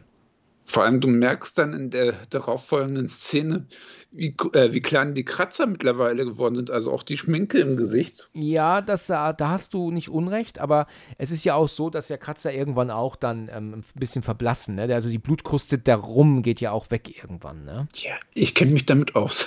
Gut, okay. Es ist ja so, dass tatsächlich Ellie Church rauslässt, freiwillig am nächsten Abend und ähm, sagt, oh, Church stinkt wie ein Mülleimer und, und er stinkt und was auch immer sie da sagt und setzt sich dann zu ähm, Louis ähm, auf, den, auf die Couch oder auf den Sessel und dann haben wir einen Szenenwechsel und sind bei Missy jetzt auf einmal zu Hause, die einen Abschiedszettel geschrieben hat, ich will nicht mehr, ich kann nicht mehr, die Schmerzen sind zu groß oder irgendwie sowas, ne? Und, und sorry und ja, und dann, ähm, ach, den, den Zettel hängt sie sich ja sogar, habe ich zum ersten Mal gesehen, auch an den Körper. Hast du das registriert? Ich dachte immer, den hat sie nur oben liegen lassen. Auch das kommt komplett aus dem Nichts. Das wurde nicht angeteasert, dass sie großartig leidet. Nö. Nee, gar nicht, ne? Sie bringt sich jetzt auf einmal einfach um. Ja, richtig. Aber dann musst du mal gucken, wenn du Missy siehst, ne, nachdem die sich erhängt hat und dann auch so baumelt, ne, da siehst du halt eindeutig, dass die halt unter den Armen eigentlich hängt, ne? Weil das ist, wenn du am, wenn man am Kopf oder am, am Hals aufgehängt ist, dann hängt dir der Kopf logischerweise nach oben, weil dir doch der ganze Körper an deinem Hals zieht. Und ihr Kopf baumelt aber nach unten. Also ist so völlig offensichtlich, dass sie nicht richtig hängt. Ja, also wenn du dir das mal anguckst, dann siehst du das, weil ihr Körper, ihr ganzes Gewicht, ja, muss ja nur an ihrem Nacken ziehen gerade und deswegen müsste der Kopf nach oben sein. Also das ist wirklich richtig schlecht gemacht. Also das Mhm. ist völlig offensichtlich. Da gab es glaubwürdigere Szenen. Ja. Das ist übrigens aber auch bei dem Film Sinister passiert. Am Anfang sind ja auch diese vier Leute am Baum, die ja aufgehängt werden. Und da soll auch einer von den Vieren dann den Kopf zur Seite fallen lassen, der ihn eigentlich nach oben hätte weiter hängen lassen müssen, weil wenn er aufgehängt wird, hängt der Kopf nach oben. Ne? Aber gut, das sind halt so Fehler, so kleine, die passieren halt eben. Ne? Ja, und dann sind wir auch dann bei dieser ähm, Szene direkt danach, wie du schon vorhin gesagt hast, ne? Also so über den Tod wird gar nicht so viel gesprochen, ne? Wir sind schon direkt bei der Beerdigung, also es ist schon, sie ist schon gefunden worden, die Nachricht ging schon an die alle, ne? Dass er halt, ähm, ähm, dass sie sich umgebracht hat. Jetzt sind sie schon bei der Beerdigung, ne? Ja, und das Buch, das setzt sich eben viel mehr damit auseinander, dass sich Leute auch mit dem Tod auseinandersetzen. Das stellt die vor innere Herausforderung aber nee, hier starren sie so ein bisschen teilnahmslos vor sich hin, Ja. schreien ab und zu mal. Und man switcht dann direkt zur nächsten Szene. Richtig. Also der eigentlich, äh, das eigentliche Thema wird hier komplett verfehlt. Ja, richtig. Ja, in der Szene darauf, ähm, Beerdigung ist rum und sie sitzen alle zu Hause. Ellie kommt dazu und fängt dann an, mit Louis über den Tod zu sprechen. Ne? Wo gehen wir eigentlich nach dem Tod hin? Und ähm, ähm, welch, was treffen wir da? Und, und das weiß keiner. Und das kann keiner beantworten und das wissen wir nicht. Und was glaubt er? Ich glaube, wir kommen in den Himmel, glaube ich, sagt er. Ne? Ist Missy jetzt auch im Himmel? Und dann, ja, bestimmt ist sie das. Das Ganze beobachtet die Rachel aus der Küche und hört zu und kommt dann irgendwann ins Schlafzimmer. Und dann ist ja dann er wieder am Lesen und dann sagt sie hier, ich konnte euer Gespräch vorhin äh, mithören und deswegen hatte ich ja dann auch wieder so meine Probleme. Ja, du meinst wahrscheinlich wegen deiner Schwester Zelda. Sagt sie genau. Sie litt an. Weißt du, woran sie litt? Aber sie hat auf jeden Fall so eine körperliche Deformierung. Genau. Zelda wird von einem Kerl gespielt. Also unter diesem ganzen Schminkzeug steckt ein Kerl. Das ist richtig, das habe ich auch irgendwann mal gehört. Also es ist halt so, dass sie ja dann erzählt, dass ähm, ihre Schwester ja äh, zu Hause in so einem Raum ähm, irgendwie im Hintergrund ähm, dann gehalten wurde, fast schon so weggesperrt, ja, wie so ein schmutziges Geheimnis, sagt sie, glaube ich. Und sie musste ja immer hin und sie füttern gehen. Und das hat sie gehasst. Und dann siehst du ja diese völlig entstellte Frau bei ihm ähm, da, da im Bett liegen. Und da muss ich jetzt auch an früher denken. Natürlich war das richtig scary, ne? Das war so mit das Oh. Gruseligste im Film damals Ja. als Kind, oder? Ich habe hab die Krankheit mittlerweile raus. Spinale Meningitis. Das ist eine Krankheit, die den Körper permanent verformt. Also ihre Wirbelsäule wird verkrümmt und sie ist eigentlich permanent unter Schmerzmittel, das ihr mit diesem Essen verabreicht wird. Ach ja. Und angeblich war das bei Stephen Kings Großmutter auch so. Also auch da hat er sich mal wieder selbst therapiert. Ah ja, okay. Okay. Ja, Wenn man sie- sich mit King befasst, er therapiert sich sehr, sehr viel selber. Ja. Das zieht sich durch alle seine Bücher. Ich finde das interessant, dass sie ihm jetzt hier diese komplette Geschichte erzählt, als hätte sie ihm das vorher noch nie er erwähnt vor, ihr, vor ihm, ne? Ja, Als würde er das jetzt zum ersten Mal hören. Ich meine, er hat zwar schon gewusst, dass sie eine Schwester hatte, die gestorben ist aufgrund dieser Krankheit, aber dass sie das jetzt so erzählt unter Tränen, als, als würde sie es zum ersten Mal jetzt erwähnen, ne? Naja gut, er, er sagt ja dann so, dass, äh, ähm, weil, also sie, die, diese Schwester, die ja dann dort da oben, die Zelda, dann irgendwann ist sie ja gestorben. Und ich ähm, hatte damals ähm, einen Freund, der hatte aufgrund dieser Szene wirklich ganz, ganz schlimme ähm, Kindheitstraumata, muss man sagen. Also das, das hat ihn unfassbar fertig gemacht. Und ich hatte mir damals mal den Spaß erlaubt, ähm, ihn mal auf dem Handy anzurufen, glaube ich. Und als er dann dran ging, habe ich das abgespielt, den Ton. Also dieses Rachel, ja. Es war auf jeden Fall kein guter Witz von mir. Da hat er mich, hat er mir wirklich sehr übel genommen. Ja, am besten nach The Ring dann noch sieben Tage ins Telefon Ja, flüstern. richtig, genau. Ja, und sie ist dann ähm, halt, wie gesagt, gestorben und er sagt dann noch so, ich hatte sowieso schon genug Gründe, deine Eltern zu hassen, aber jetzt habe ich noch mehr. Sie hätten dich niemals alleine lassen dürfen mit einer schwerkranken Frau hinten in dem Zimmer und oh, absolut unmöglich. In der Szene danach ist es so, dass ähm, sie gemütlich sitzen auf der Wiese neben dem Haus und einen Drachen steigen lassen. Sie essen gemeinsam, Judd ist auch dabei und ähm, ja, sie haben ihren Spaß. Und dann kommt das gleiche wie schon zuvor, vor einigen, ähm, äh, zum Beginn. Sie passen wieder nicht auf den Kleinen auf. Gut, ich meine, natürlich muss man sich auch sagen, was soll auf der Wiese, weißt du, mit, mit 50 Meter Wiese drumherum ähm, im Umkreis auch passieren? Wie lange guckt Louis nicht zum Teufel zu, nach seinem Sohn, weißt du? Also, das geht schon sehr schnell. Der Kleine ist sehr, sehr schnell an der Straße auf einmal, ne? Ja, und kommt jetzt der LKW-Fahrer, den man zum ersten Mal sieht, und er hört die Ramones. Ja. Also die Ramones, das ist so ein Gag schon in dem Buch, dass Louis Creed im Buch die ganze Zeit immer wieder, egal was er macht, er beerdigt jemand und er summt so die ganze Zeit, hey ho, let's go vor sich hin. Ja. Und deswegen haben die Ramones dann auch am Schluss dieses Lied beigesteuert, Pet Cemetery. Ach, das ist von denen am Ende noch? Ah, ja. das ist von den Ramones. Das wusste ich gar nicht, okay. Aber ich habe mich schon sehr oft über dieses Lied aufgeregt. Weißt du, ich, ich finde diese Szene tatsächlich in, in vielerlei Hinsicht äh, scheiße nicht ähm, das, was passiert, wenn das jetzt im Buch so, ich weiß jetzt nicht genau, wie es im Buch beschrieben ist, aber ähm, Im Buch ist es ähnlich. Es gibt hier tatsächlich so viele Faktoren, die einfach nicht stimmig sind. Weißt du, erstens ähm, hätte Louis viel zu lange dem Kind den Rücken zudrehen müssen, damit er jetzt schon an der Straße ist. Weißt du, und das ist ja nicht der Fall, das sehen wir ja, dass es nur wenige Sekunden sind. Also der Kleine ist einfach zu schnell an der Straße. Zweitens, ja, kommt dieser LKW, wenn man ihn ein bisschen von, von nahen sieht, also Bildschirmfüllen sieht, mit einer unfassbaren Geschwindigkeit angerast, ja. Das ist einfach viel zu krass. Also so schnell kann man gar nicht fahren. Der fährt ja gefühlte ähm, ähm, 150, ja. Also so sieht es zumindest aus. Ich mhm. gehe davon aus, dass sie vielleicht das Band ein bisschen schneller laufen lassen haben, dass es so wirkt, als wäre er schneller. Und dann muss der LKW-Fahrer, solange er nicht zu seinen Füßen guckt die ganze Zeit, schon mindestens 100, 200 Meter vorher gesehen haben, dass da Bewegungen sind auf dem Feld direkt nebendran und dann schon gebremst haben. Wir sehen hier erst, dass er auf das Kind reagiert, in dem Moment, wenn er schon auf der Straße Straße steht. Also wo hat denn der Fahrer hingeguckt? Nicht nur, dass er zu schnell war, sondern er hat auch noch äh, nicht auf die Straße geschaut. Und dann kommt noch dieses typische Klischee, dass Louis auch noch fällt. Also das, das, das passt halt auch nicht. Was auch nicht passt, dass die Leiche so gut erhalten ist, wenn er so frontal von dem Laster erwischt wird. Ja, das kommt auch noch dazu, genau. Ich, ich weiß, die Szene ist so im, im, Drehbuch und sie gehört zur Story dazu, aber sie wird hier, wie sie dargestellt wird, ähm, ist es leider relativ ähm, ähm, unglaubwürdig, weil man, weil es also zu viele Faktoren sind, die da einfach nicht passen. Und sie hatten auch damals nicht das Budget, und das verstehe ich halt auch nicht. Kannst du mir sagen, warum der LKW sich eigentlich überschlägt? Ich meine, wir sehen ja, dass er den kleinen Frontal nur in Anführungsstrichen trifft. Warum sollte er sich noch überschlagen und auf dem Rücken liegen auf einmal? Das habe ich halt auch, das macht auch keinen Sinn. Also das habe ich auch schon immer drüber gemeckert. Ja gut, wir sehen ja dann Luis da am, am, Knien und der jetzt dann mehrfach Nein, Nein schreit. Das finde ich eine Szene, die geht einem wirklich durch und durch. Also das ist schon Gänsehaut, ne? Das ist gerade, du siehst ja dann auch so diese Babybilder von dem Kleinen.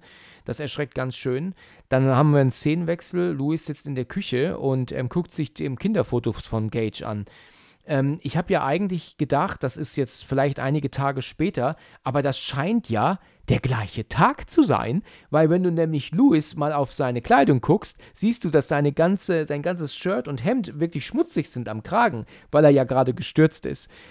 Also äh, bist du dann wirklich wenige Stunden später danach in der Küche und guckst dir Bilder von deinem gerade im Moment verstorbenen Sohn an? Also irgendwie. Nein. Nee, da war ich. Da, du musst ja auch bedenken, die, ich meine, es ist ja auch nicht nur das, es ist natürlich ja auch, was, was ist da los auf dieser Straße? Krankenwagen, ähm, Hubschrauber, Polizei, was muss da alles kommen? Da, da, da, bist du ja nicht innerhalb von ein paar Minuten zu Hause, weißt du? Das, äh, ja, also das, da bist du den halben Tag noch mindestens mit irgendwelchen Berichten beschäftigt. Ja, das stimmt, genau. Ja, und ja auch mit wahrscheinlich auch psychologischer Unterstützung ja noch. Du hockst ja dann nicht zu Hause. Das kann ich Du hockst vor allem nicht alleine zu Hause. Und auch nicht alleine, genau. Ja, und ähm, Ellie sagt ja dann, wenn Gage wieder da ist oder irgendwie sowas, kommt sie, glaube ich, mit solchen Sprüchen. Da bin ich mir jetzt nicht ganz sicher, worauf dann irgendwie ähm, Judd dann. Sie spielt so darauf an, ja. weil ja auch der Kater wieder zurückgekommen ist, der ah. Church. Ah, ja, okay, okay. Sie weiß ja, dass er den beerdigt hat. Und deswegen fragt sie ihn so ein bisschen stichelnd: Cage kommt wieder zurück, oder? Ja. Weil sie weiß, wenn sie ihn darum bittet, dann wird er auch ihn da beerdigen. Dann ähm, fängt sie ja an zu weinen und rennt auf die Couch und dann sagt sie ja dann auch, sagt Judd noch zu ähm, Louis, bitte ver, ähm, ver, vergessen Sie sie nicht, also sie nicht, sie braucht sie mehr denn je und ne, so, es gibt auch noch so einen Spruch.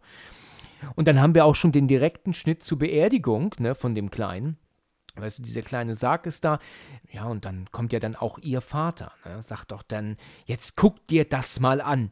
ja, ähm, und der rastet ja aus. Jetzt liegt mein Enkel hier und schau, was du getan hast. Und die Szene hat mich schon immer sehr belastet. Ich fand das schon immer furchtbar. Das ging mir schon immer sehr nah, weil Weißt du, natürlich geht es Louis selber ja auch unfassbar schlecht, weißt du, und dann noch Vorwürfe gemacht zu bekommen.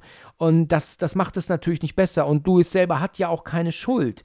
Weißt du, er hat jetzt kurz sich weggedreht, wahrscheinlich zu lange weggedreht, aber er ist nicht schuld an diesem Unfall, weißt du. Deswegen dann noch ähm, ähm, diese Vorwürfe zu bekommen von dem Alten ist furchtbar. Also ganz schlimm. Das, das ist eine Szene, die kann ich schwer gucken weil dann ja auch aufgrund dieser Schlägerei und der Kleine ja dann ähm, aus dem, fast aus dem Sarg fällt, dann auch, das ist ganz bitter, also das ist ähm, eine ganz furchtbare Szene. Weil jetzt kriegt er ja auch noch Druck von der anderen Familie, von seinem Schwiegervater und im Prinzip will er das dadurch gerade biegen, weil er sich natürlich die Schuld gibt. Ja. Genauso wie sich der alte Judd die ganze Zeit die Schuld gibt. Also du hast in diesem Film auch sehr, sehr viele schuldzerfressene Menschen. Ja. Rachel ist ja auch schuld zerfressen, weil sie sich auch den Vorwurf an dem Tod von Zelda gibt. Also unsere drei Hauptcharaktere, die geben sich an allem die Schuld. Und im Prinzip ist das so wirklich so dieses dreiseitige, dieses Auseinandersetzen mit dem Tod. Das wird in dieser Szene mal kurz angeschnitten. Das wird den ganzen Film über arg vernachlässigt dieses Auseinandersetzen mit dem Tod. Du hast vorhin Six Feet Under erwähnt. Mhm. Auch da gab es in seinen boshaft trockenen Szenen zumindest so Momente, die einen nahe gingen, weil du dann die Person, auch wenn du die nur ein paar Minuten gesehen hast, begreifen konntest. Ja. Sowas fehlt hier. Nicht nur, weil Cage, wie wir es mittlerweile ein paar Mal betont haben, sehr seltsam synchronisiert wurde, dass er wirklich wie so ein seltsames Kind wirkt, der rennt teilweise auch noch wie der Flash rum, verhält sich arg seltsam, sogar für ein Kind. Da gibt es wirklich so ein paar Sachen, die einen so ein bisschen auf Abstand halten, mich zumindest. Schon allein wie Louis das die meiste Zeit fast teilnahmslos hinnimmt. Auch das hält mich so ein bisschen auf Distanz. Ja, es ist ja in der Szene darauf so, dass Louis bringt ja die Ellie ins Bett jetzt. Das ist ja der Tag nach der Beerdigung und, und Judd setzt sich dann zu ihm und sagt: Hier, pass auf, ähm, Louis, Sie haben mich gefragt, ob da mal ein Mensch beerdigt wurde. Ich habe Nein gesagt, aber das war gelogen. Ich glaube, irgendwann in den 50ern, dann zählt er dann, ist das schon mal vorgekommen. Und das war halt irgendein Sohn eines, eines Freundes wohl. Und der wurde dann, der ist gestorben, ich weiß nicht genau warum, aber der kam dann auch wieder zurück und war halt ganz, ganz furchtbar. Da siehst du ja die, diese Frau, die ja dann da so, so ein, irgendwie so einen Teppich wohl abklopft, ne, so mit so einem Staubding und dann kommt er ja dann an. Vorher hat er ja dann noch rumgegraben irgendwo, hat ja dann auch ein Bein in der Hand, also dann muss er ja wohl auch jemanden umgebracht haben, ne, mhm. zwischenzeitlich mal. Das geht halt dann so weit, dass sie irgendwann sagen, der muss ähm, wieder weg und dann, aber der Vater, der glaubt natürlich noch daran, dass ihm wieder gut gehen wird. Und dann gehen sie hin und sagen, ähm, ähm, ähm, wie auch immer der Vater hieß, komm da raus und deinem Jungen, das ist nicht mehr dein Junge und, und so. Ja, und jedenfalls sagt er dann zu ihm, pass auf, ähm, Louis, ich weiß, was Sie denken, aber machen Sie es nicht. Also der, was da, dieser, dieser, ähm, ich weiß nicht mehr leider, wie der, wie der hieß, aber der kam böse zurück und machen Sie es bitte nicht und, und nein, und ich glaube, er antwortet darauf auch gar nicht. Jedenfalls ist die Szene danach dann so, Rachel und Ellie, die wollen dann zu, zu ihren Eltern. Er gibt ihm die Hand und würdest du ihm die Hand geben in dem Fall noch? Ich meine, der hat sich ja wirklich daneben benommen auf der Beerdigung, ne? Das hat er ja nun wirklich. Der hat ja einen, einen Stress und eine Streiterei angefangen, die ja nun wirklich nicht notgetan hat. Aber. Ich, ich würde mir die Frage stellen, würdest du das für deine Frau machen mit deinem Schwiegervater? Die Frage würde ich mir stellen. Mm, ja in der Situation. Vielleicht ist es deswegen dieses Handgeben, aber streng genommen, nein. Ja, streng genommen auf keinen Fall, ja. Aber weißt du, es gibt so, ein, so einen gewissen Moment, irgendwann reicht es auch. Ne? Man, man, mhm. vers also man versucht sich natürlich immer gut zu stellen mit, mit, mit den Schwiegereltern oder halt auch mit Freunden von, von deinem pa Partnerin oder Partner.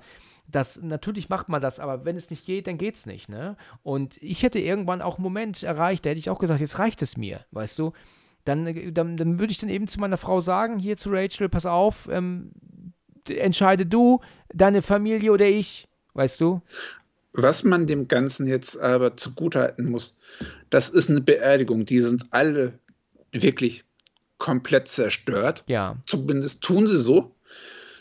Und manchmal hat so ein Tod auch was Vereinendes. Das darf man wahrscheinlich nicht unterschätzen. Ja, richtig. dass ja. du dir dann Sachen an den Kopf knallst, für die du sonst Leute den Rest deines Lebens nicht mehr mit den Arsch anschauen würdest. Richtig. Das hast du richtig gesagt. Ja, aber er macht es dann trotzdem, ne? Er kommt auf dem Friedhof an und stellt sich, äh, setzt sich zu Gages ähm, Grab. Und dann gibt es dann auf einmal eine Vision, die er hat. Und zwar ähm, sieht er Peskau plötzlich, der da steht an so einem anderen großen Grab und sagt so, nein, die Schwelle darf nicht überschritten werden. Hier ist mir aufgefallen, ich weiß nicht, ob du das mal gesehen hast, gibt es einen großen Fehler. Und zwar sind plötzlich die Blumen vom Grab verschwunden. Also er setzt sich an das Grab von Gage und da sind doch Blumen, ist doch geschmückt mit Blümchen und so. Und dann sehen wir Peskau und beim nächsten Schnitt sind die Blumen auf einmal weg. Also ein großer Fehler. Also ist auch irgendwie, habe ich das Gefühl, es ist nicht mal die gleiche Position. Also dass es woanders gedreht wurde auf einmal. Es, es ist nicht nur das, ich habe mich gefragt, hat der da jetzt den halben Tag kampiert? Ist das niemandem aufgefallen? Am Abend kommen sie dann auf einmal an. Die Polizei, weil vielleicht ein Kind gesagt hat, ich glaube, der will meinen Bruder rausbuddeln. Ja. Ich fand das schon sehr seltsam, dass dann auf einmal die Polizei kommt und die sehen diesen riesigen Hügel nicht, den er da gebuddelt hat. Ja. Es gibt ja dann, während er ja dort dann wartet ähm, und ähm, die, diese Vision von Peskau hat, dann ist ja dann die Kleine zu Hause bei, bei den Eltern von Rachel jetzt wach geworden. Da ist übrigens ganz interessant, da gibt es eine Szene durch den Flur und wir sehen ganz, ganz viele Bilder, ne? Also vom Vater, von, von der Mutter, dann von Rachel, dann natürlich auch von, von der Familie von ihr, also auch von Gage und von Ellie. Aber es gibt kein Bild von Zelda, ne? Die haben kein Bild von ihr aufgehängt im Flur. Also da kannst du, also so wie ich das sehe, ist da nichts zu finden. Also als hätten sie, Zel als hätte Zelda nie existiert. Als hätten sie versucht, die aus der Erinnerung zu löschen. Löschen, genau. Wo ich auch lachen musste, beim, äh, um nochmal zurückzuspringen, bei der Friedhofsszene, Peskau sieht bei Tageslicht mit seinen Shorts schon fast unfreiwillig komisch aus. Findest du? Ja, Also mir hat er, mich hat er eigentlich immer gegruselt. Es ist ja so, dass die Kleine ja dann zu ihr sagt, ähm, ja, ähm, Pexkau, irgendwas mit Pexkau. Und ähm, hat sie geträumt wohl oder eine Vision gehabt. Ja, Pexkau noch nie gehört, was soll das sein? Und dann geht sie ja zurück, geht in den Flur, wo ja dann Peskau neben ihr erscheint. Und ähm, natürlich kann sie ihn nicht sehen. Und da siehst du ja aber auch vom Make-up her richtig gut gemacht, dass da so ein Stück seines ähm, Schädels so an der Seite hängt, ne? so ein Stück Hautfetzen. Das fand ich eigentlich immer ganz gut gemacht.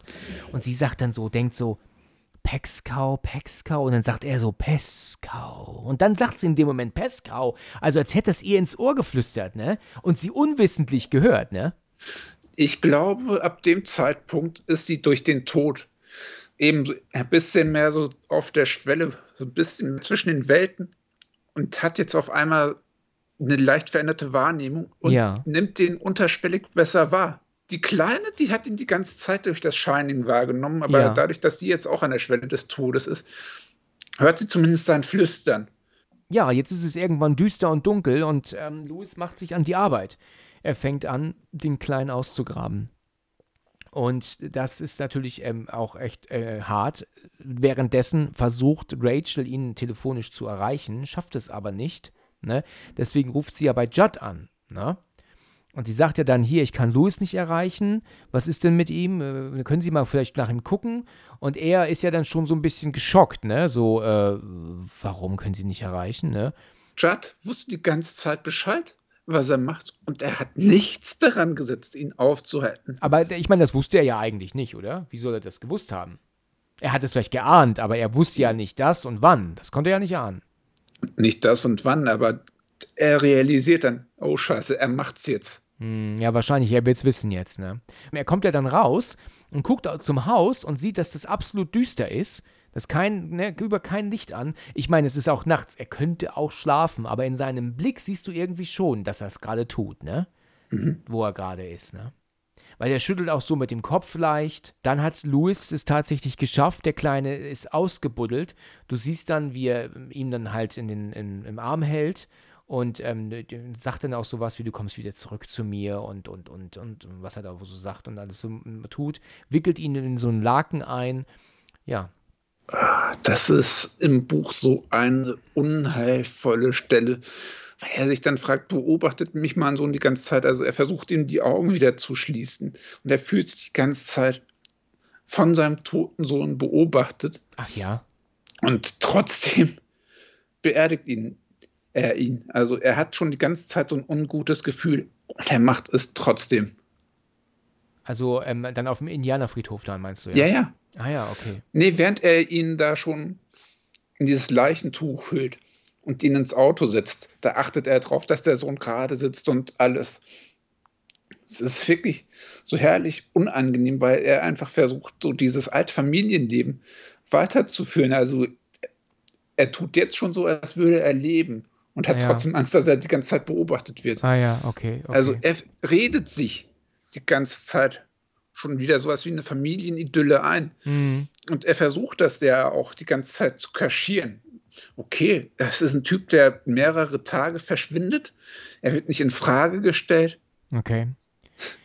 Ja, es ist ja dann so, in der Szene darauf äh, sind wir ja dann kurz bei diesem Punkt, wo sie einen Albtraum hat. Ne? Sie träumt ja von Zelda, die ja hinten im Raum ähm, plötzlich wach wird und, und, und äh, ja, sie dann ich weiß ja nicht genau, was sie sagt zu ihr, aber dann schon so ein paar Sprüche loslässt und sie kann es kaum glauben, dass sie da sitzt auf dem Bett und dann wacht sie plötzlich auf und ist im Flugzeug. Ne?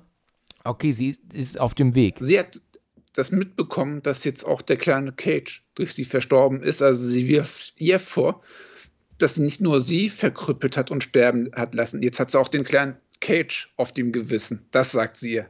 Ja, genau. Ja. Dann ist es so, dass ähm, sie aber dann im Flugzeug ist und dann gibt es die einzige Szene, die ich nicht ganz so toll finde, ist, wir sehen nämlich, dass Pescau auch mit im Flugzeug sitzt und mitfliegt. Das finde ich ein bisschen Quatsch, ne? Und das ist auch so ich seine. lustig. Ja, es ist lustig, aber es ist leider nicht mehr gruselig. Weißt du, er ist die ganze Zeit wirklich gruselig in, in, den ganzen Szenen und auch, wo er ihr ins Ohr flüstert den Namen, das finde ich alles super. Aber dass er dann da so sitzt mit im Flugzeug und auch so grinst und so, so freudig dann auch, das nimmt dann so ein bisschen raus, finde ich. Das steht nur noch, dass er jetzt so ein paar Erdnüsse futtert. Ja, genau. Ja, genau. aber ab dem Zeitpunkt ist er offiziell nicht mehr gruselig, aber er wird quasi so was wie so ein geisterhafter Sidekick. Was jetzt mit ihm passiert, das könnte auch aus jeder beliebigen Geistercomedy sein. Wie ihr das Terminal auffällt und ja, so. Ja, genau, genau, wie er dann die Tür festhält, ne, und die, und die Frau tatsächlich kurz innehält, ne, und nicht weitermacht. Mhm. Oder wieder in der nächsten Szene diese andere Mitarbeiterin sagt, weil sie muss ja noch einen zweiten Flug nehmen, ähm, wo sie dann zu ihr sagt, es tut mir leid, wir haben keinen Flug mehr. Und dann sagt doch Pescau auch, was ist denn mit diesem einen hier, mit dem Flug hier und so und so. Und, und wo sie meint, Moment mal, da fällt mir ein, da, wir könnten noch diesen und diesen Flug, weißt du, erinnerst du dich? Mhm. Also wo er praktisch immer dabei ist und dann so diese, diese äh, Hinweise gibt, wo, wo die Leute auf einmal dran denken. Er ist quasi eine Soufflöse gerade in dem Moment. Also er flüstert den Menschen ein, was die gerade sagen sollen. Ja. Ja, und dann gleichzeitig ähm, ist Louis auf dem Weg äh, zum, zum Friedhof wieder. Und da kommen aber auch so ein paar Szenen, die ich dann seltsam finde, weil er hat ja dann diese Vision von diesem seltsamen Gesicht, das auf einmal auf ihm zufliegt. Mhm. Ne? Ähm, hast du das verstanden, wer oder was das soll? Das war doch eigentlich völlig unnötig. Ne? Das war ein, ein Bu-Effekt, der, der nicht Not getan hat. Das war ein Jumpscare, der hat in den 80ern schon nicht funktioniert. Jetzt ist er unfreiwillig komisch. Ja, würde ich auch sagen, ja. Der hat mich auch nicht über, über, überzeugt. Nee, das sollte einfach nur dieses Übernatürliche unterstreichen, aber als wäre das jetzt nicht schon längst bewusst, dass da ein bisschen übernatürliche Ereignisse da sind. Genau, genau. Ja, sie kommt dann, ähm, ist dann wohl irgendwann endlich zu Hause und beziehungsweise auf dem Weg nach Hause und ist mit dem Auto dann unterwegs wo ihr plötzlich ein Reifen platzt. Und ist das dann so, um sie davon fortzuhalten? Wie muss man sich das eigentlich verstehen? Weil eigentlich hätte sie den ersten Flug verpasst, den zweiten Flug gar nicht bekommen. Jetzt ist es so, dass sogar der Reifen geplatzt ist. Also will nicht eine Macht sie davon zurückhalten, ja, nach Hause der zu kommen? Der Wendigo, also zu dem Zeitpunkt, wo er Cage beerdigt, glaubt er, dem Wendigo begegnet zu sein, aber der Wendigo hält auch sie auf da haben wir im Buch auch so eine Szene, sie sieht das Schild von Salem Slot, also dem Ort von Brennen muss Salem. Sieht sie jetzt dem Zeitpunkt in dem Buch und dann sagt sie, ja, sie hat bei dem Schild schon allein ein unangenehmes Gefühl. Ja. Okay. Also dieses Vampirdorf ja. von Stephen King. Ich sag ja, im Prinzip hätte er der Vorläufer vom MCU sein können. Und er hat das vor Jahrzehnten gemacht. Ja, das ist wahr. Allerdings. Und das mit einem Horroruniversum. Ich hätte es geil gefunden. Ja, stimmt. Ja. Nee, also diese Macht, die sie versucht aufzuhalten, ist der Wendigo. Und ich glaube, dass sie geschützt durch Pestkau so ein bisschen sowas wie eine grüne Welle hat. Ah ja, mhm. okay.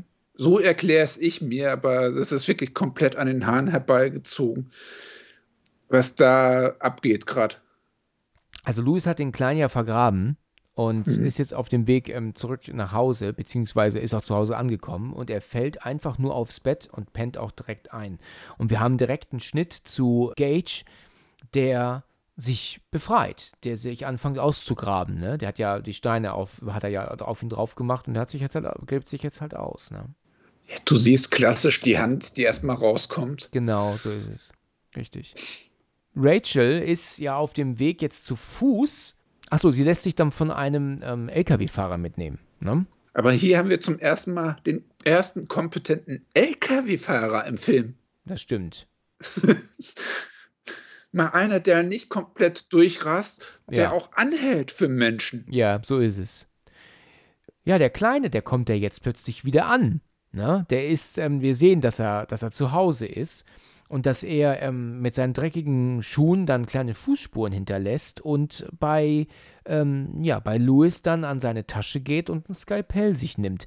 Eigentlich, wenn man jetzt mal pinzig ist, ja, und pingelig, ist es ja für, für den kleinen Gage jetzt unsinnig, das Haus zu verlassen und Louis nicht zu killen. Der liegt ja da und schläft. Der weiß ja gar nicht, dass er da ist. Aber das ist schon wieder dieser alte Stephen King Running Gag den er ja sogar in S Kapitel 2 bringen musste.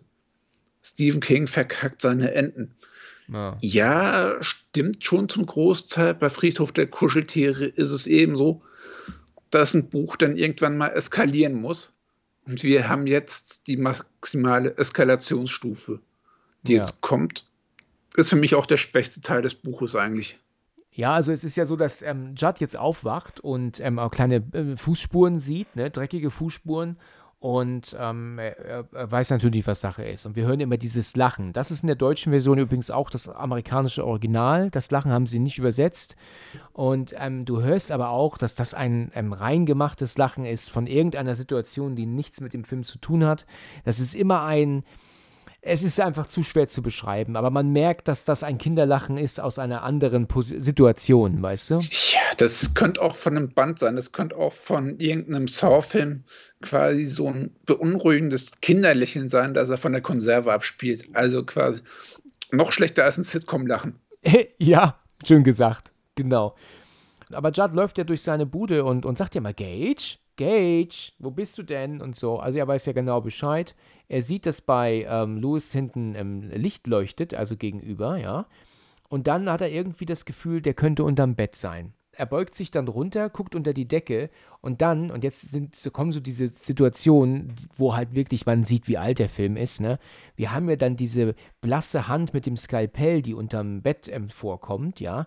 Und das ist halt die unechteste Hand, die du dir vorstellen kannst. Ne? Die ist so, also es ist ein dreijähriges Kind, das jetzt gerade einen 70-jährigen Mann ohne Probleme abmuckst. Also ja, schön, dass er da die Achillesferse durchsticht, aber trotzdem müsste der ein bisschen wehrhafter sein. Das, Aus das der. Passage könntest du echt ein Trinkspiel machen. Immer wenn du die Puppe siehst, einen kurzen Shot, du bist relativ schnell besoffen bei der Sequenz. Ja, das stimmt, ja. Also, ich meine, es ist natürlich klar, dass sie das mit dem Kind damals nicht anders filmen konnten. Das ist ja verständlich. Mhm. Es gibt da so eine Szene und das fand ich schon immer so unfassbar blöd. Das ist, also, weißt du, genau hier jetzt in dem Fall. Also, er schneidet dem alten Mann in die, die Achillesferse, du hast es gerade gesagt. Dann sehen wir den Kleinen außen ähm, unterm Bett vorkommen. Er ist total sauber, er ist nicht dreckig, er sieht eigentlich tadellos aus. Du musst ja bedenken, er ist ja überfahren worden. Ne? Also das dürfen wir ja nicht vergessen, ne? aber er ist quasi völlig unverletzt. Dann ähm, ist es so, dass der Kleine ihm das Skalpell ähm, gegen, gegen den Mund haut, dass er eben so kurz so, ähm, so die, die Seiten der Münde aufschneidet. Und dann gibt es so völlig unnötig eine Szene, wo der Kleine das Skalpell in die Kamera hält. Ja, also so völlig. Der Money Shot, also quasi der Shot, den du im Trailer verwendest. Das ist einfach so scheiße. Ja, also ich weiß nicht, was, was soll das? Warum hält er, und, der, und das Skalpell ist auch nicht voller Blut. Er hat ihm jetzt gerade die Ferse zerschnitten und jetzt hier in den Mund geschnitten und ähm, das Skalpell, das der Kleine jetzt in die Kamera hält, ist halt einfach ähm, noch nicht einmal mit Blut voll. Also das war so, eine, so, eine, so, ein, so ein Bild, das hätten sie auf jeden Fall rauslassen müssen. Was ich an dieser Szene eben doch ganz cool finde, so beschissen die gefilmt ist, dass Church jetzt als Sidekick für den Kleinen dient, also dass er seinen kleinen Kumpel unterstützt. Und dadurch ist er ja auch abgelenkt. Ja, das ist richtig. Das finde ich eigentlich ganz cool gelöst, ne? Ja. Du siehst ja dann in der Szene, ähm, weil Judd fällt ja zu Boden, liegt auf dem Rücken und ist ja schon schwer verletzt. Und dann kommt ja der Kleine, der ihm ja auch dann in, den, äh, in die Kehle beißt. Das finde ich eigentlich ganz cool gelöst, weil das ist ja noch der Kleine selbst, das, ne, wie sie ihn auch dazu gebracht haben, immer, ne, ähm, hier beißt den Mann da mal in die Kehle rein. Aber dann, wenn du natürlich siehst, wie der Kleine weggeht, dann siehst du so offensichtlich, ja, dass das eine Puppe ist, aber nicht nur aufgrund, weil klar ist, dass das eine Puppe ist, sondern weil der Kopf einfach nach links praktisch weggedreht wird. Also, wenn der Kleine doch da vor ihm kniet, dann kann der, dann würde er sich ja praktisch, nachdem er ihm gebissen hat, in die Kehle nach links über seine Brust wegrollen müssen. Das ist ja Quatsch, das macht er ja nicht, aber so sieht das hier aus. Also, das ist wirklich, ähm, wirklich schlecht gemacht. Also, gut, man muss halt immer gucken, was hatten die für Möglichkeiten damals, aber es ist wirklich schlecht gemacht. Also die haben äh, einige Dinge haben, äh, über, haben schon damals nicht überzeugt und jetzt erst recht nicht mehr. Nein, und jetzt kommen wir zu der Szene, wie Rachel mit dem LKW-Fahrer und natürlich mit Pascal an der Seite ja. abgeliefert werden. Und Pascal sagt, ab hier kann er nicht mehr weiterkommen. Und sie meint, ja, alles wird gut, als würde sie mit ihm tatsächlich reden. Und Pesco sagt so, nee, ich denke das nicht. Also er, er weiß schon, wie es weitergeht dann, ja. Er weiß, was passiert. Du hast hier so viele Leute mit Vorahnungen, dass dich wunderst, wieso es in diesem Massaker enden kann. Sie läuft ja dann ganz langsam die, die ähm, Treppe hoch und dann erscheint dann direkt neben dem, also auf dem Geländer plötzlich Church. Also der wird so völlig offensichtlich, ähm, weißt du, neben der Kamera auf das Geländer fallen gelassen. Das ist also keine springende Katze, ne, sondern eine fallende. Das ist wirklich total offensichtlich. Ich finde es aber lustig, wie gechillt der schaut, so, ach, hi, Schön, ja. dass du auch mal hier bist. Ja. Zumindest hat er eine blutige Pranke. Da haben sie minimal auf die Kontinuität geachtet. Ja. Wovon auch immer er die blutige Pranke hat. Ja, gut, er könnte ja mit Sicherheit so durch das Blut gelaufen sein bei Judd eben nochmal, ne? Das wäre ja eine Möglichkeit, ne? Ja. Er kommt, sie kommt ja dann zu Hause an, aber sie, sie, ähm, kommt sie zu Hause an oder sie ist ja gar nicht zu Hause, sie ist ja bei Judd, ist sie? Ich glaube, sie ist erstmal bei Judd, weil sie hat ja mit Judd telefoniert. Ja, aber warum läuft sie nicht erstmal heim? Es ist doch auch irgendwie, ist doch die Frage schon da, sie muss doch erstmal zu ihrem Mann, oder nicht? Eigentlich ja. ja, und dann macht sie die, die Tür auf und betritt einen Raum. Und da sieht, das ist das Schlafzimmer, ja, wo Judd gerade ähm, gekillt wurde drin. Und da ähm, ähm, kauert dann im Eck plötzlich Zelda. Ne? Und äh, sie spricht wieder zu ihr. Und sie sagt, ähm, ich werde dir, ähm, ähm, ähm, du wirst, ähm, du wirst es sehen, wie es ist, wenn du nie wieder dein Bett verlässt, glaube ich, sagt sie dann immer wieder, mhm. ne? Genau. Sie will jetzt auch, dass sie dieses verkrümmte Rückgrat kriegt und einen verformten Körper. Also sie will ihr das zufügen, was sie die ganze Zeit hat. Ja, genau. Und während sie dann diese Vision hat von, von ähm, ihr, ähm, macht sie die Augen kurz zu. Zelda ist plötzlich verschwunden und dann kommt Church, nein, nicht Church. Cage. Cage wieder ins Bild. Und auch da, weißt du, ist so offensichtlich, da ist so viel im Argen, ne? Weil hier ist es so, dass der Kleine so, so unnötig in einem Umhang ist, mit einem Hütchen auf und mit so einem Spazierstock. Und er läuft aber auf uns, auf die Kamera zu. Wo guckt er denn hin? Guckt er jetzt seiner Mutter auf die Knie? Weil er, er guckt ja nicht hoch zu ihr. Das ist also, das, das passt ja winkeltechnisch überhaupt nicht. Weil, weil natürlich, und weil sie sehen ja auch, dass sie ja runterguckt zu ihm. Also warum guckt er nicht zu ihr hoch? Weil das halt einfach zu einem vorherigen oder späteren Zeitpunkt gedreht wurde und darauf nicht geachtet wurde, dass sein Blick nicht passt. Und dann später, in der direkt danach kommenden Szene, sehen wir aber, er guckt jetzt zu ihr hoch. Jetzt passt es wieder. Ja, und sie sagt, Gage? Gage? Und, ähm, und ich glaube, er sagt auch zu ihr, Hallo Mami. Und er, er zeigt ihr sogar das Skalpell. Aber das, da reagiert sie gar nicht drauf, ne? Sie hat noch den Flashback, wie er vom LKW erfasst wurde. Ja, richtig. Freut sich, ihren Sohn zu sehen, auch wenn der gerade mit einem Skalpell auf die zugerannt kommt. Genau so ist es. Und dann wird, geht er aus dem Bild und sie, sie sagt noch, Gage, komm zu mir, komm zu mir. Und dann auf einmal ein Geschrei. Ein Geschrei, ein Getöse. Du hast äh, gerade gesagt, eine Vision die, von dem Unfall nochmal oder eine Rückblende. Und dann ist dann halt auch wieder Feierabend. So. Und dann sind wir auch direkt wieder bei Louis. Der wird jetzt wieder wach und fällt aus dem Bett. Und ich war schon immer der Meinung, dass der sich frontal den Kopf an diesem Schränkchen neben dem Bett anhaut. Oh ja. Ne? Und das sieht sehr schmerzhaft aus. Ja, aber ich glaube, es ist der Winkel, der es so aussehen lässt. Also er trifft den Schrank nicht wirklich. Also eigentlich fällt ihm der Kopf nur auf die Schulter, aber er berührt nicht wirklich das Schränkchen. Ich glaube, das ist ein bisschen weiter hinten stehend. Aber ich habe dir schon ein paar Mal, also wenn der sich wirklich den Kopf angehauen hat, dann hätte er sich den Kopf viermal angefasst, glaube ich. Ja, der Soundeffekt lässt es ja. übler klingen, als es ist. Nach dem Soundeffekt ist es wirklich. Ah, aber richtig krass, ja. Es tut weh beim Zugucken, ne? Ähm, was mhm. sie dann auch gemacht haben, weil, und das ist halt auch Murks, ganz ehrlich, er sieht dann die Fußspuren des Kindes. Und da ist es so, und wir wissen es doch alle, egal ob du nasse Füße hast oder schmutzige Füße, wenn du durch das Haus läufst, die Spuren werden natürlich immer blasser und weniger. Es wird immer, ähm, ähm je mehr du läufst, desto mehr hinterlässt du ja auf dem Boden und dann irgendwann sind gar keine Spuren mehr da. Hier ist es so, dass jede Spur, immer voller Dreck ist. Also der muss ja eigentlich, ähm, die, selbst wenn er die Füße vorher in einen Eimer mit Matsch getunkt hat, weißt du, kann der nicht über die komplette Strecke hin immer die gleichen Spuren hinterlassen. Also das ist halt einfach auch nicht durchdacht. Da müssten die Spuren weniger werden. Klar, ich meine, wir gucken Horrorfilme und so und ich will das jetzt auch nicht so, so alles so, so kritisieren und bemängeln, aber es gibt halt einfach so viele Dinge, die halt einfach, die halt schlichtweg nicht passen. Ne? Er sieht, dass sein Arztkoffer aber offen ist und diese Schatulle mit dem Skalpell leer. Auch da stellt sich mir wieder die Frage, warum hat er ihn nicht umgebracht, als er gepennt hat? Das hätte er ja ohne Probleme machen können. Ne? Dann wäre der Film jetzt vor zehn Minuten rum. Ja, das stimmt. Aber ja das stimmt. Gut, das Telefon klingelt auf einmal. Und dann ist da der, der Schwiegervater dran, ne? Die Ellie hat wohl einen schlechten Traum gehabt und dann meint er, sieht er ja aber die Spuren. Da bin ich jetzt verwundert, warum er jetzt auf einmal so komisch reagiert auf die Spuren in der Küche. Er hat doch gerade schon Spuren oben im Schlafzimmer gesehen und auch gesehen, dass das Skalpell weg war. Also was entsetzt ihn jetzt auf einmal so extrem, weißt du? Also da, da ist er jetzt plötzlich viel geschockter, als eben gerade, wo er das Skalpell gesehen hat und die Spuren oben. Also, also das fehlende Skalpell natürlich, ne? Ja, es ist nicht nur das. Ich frage mich mittlerweile, wenn die so viel auf die Träume von Ellie geben, wieso hören sie dann nicht mehr drauf? Weil die Hälfte der Anrufe ist, Ellie hat einen Traum. Könnt ihr mal schauen. Das ist richtig, ja.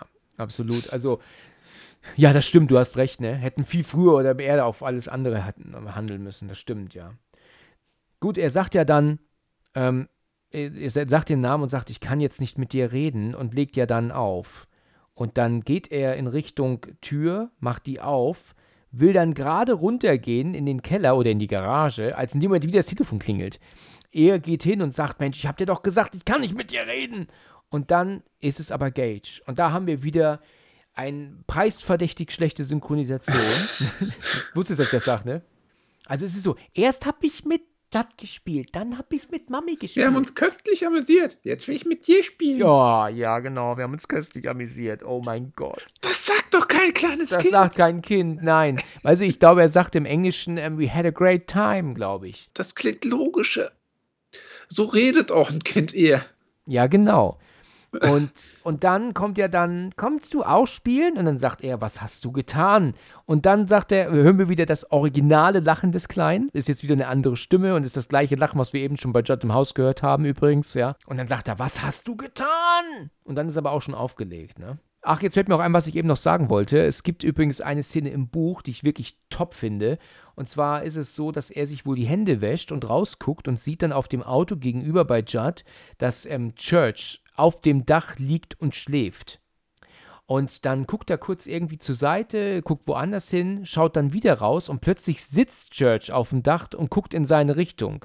Und er versteckt sich so, wie ertappt plötzlich so um die Ecke. So, weißt du, und dreht sich weg. Und, und dann so diese, dieses Verrückte so, wie kann man sich vor dem Blick einer Katze so fürchten auf einmal? Das fand ich unheimlich gut ähm, im Buch rübergebracht. Fand ich super. Im Buch wirken viele der Handlungen auch plausibler.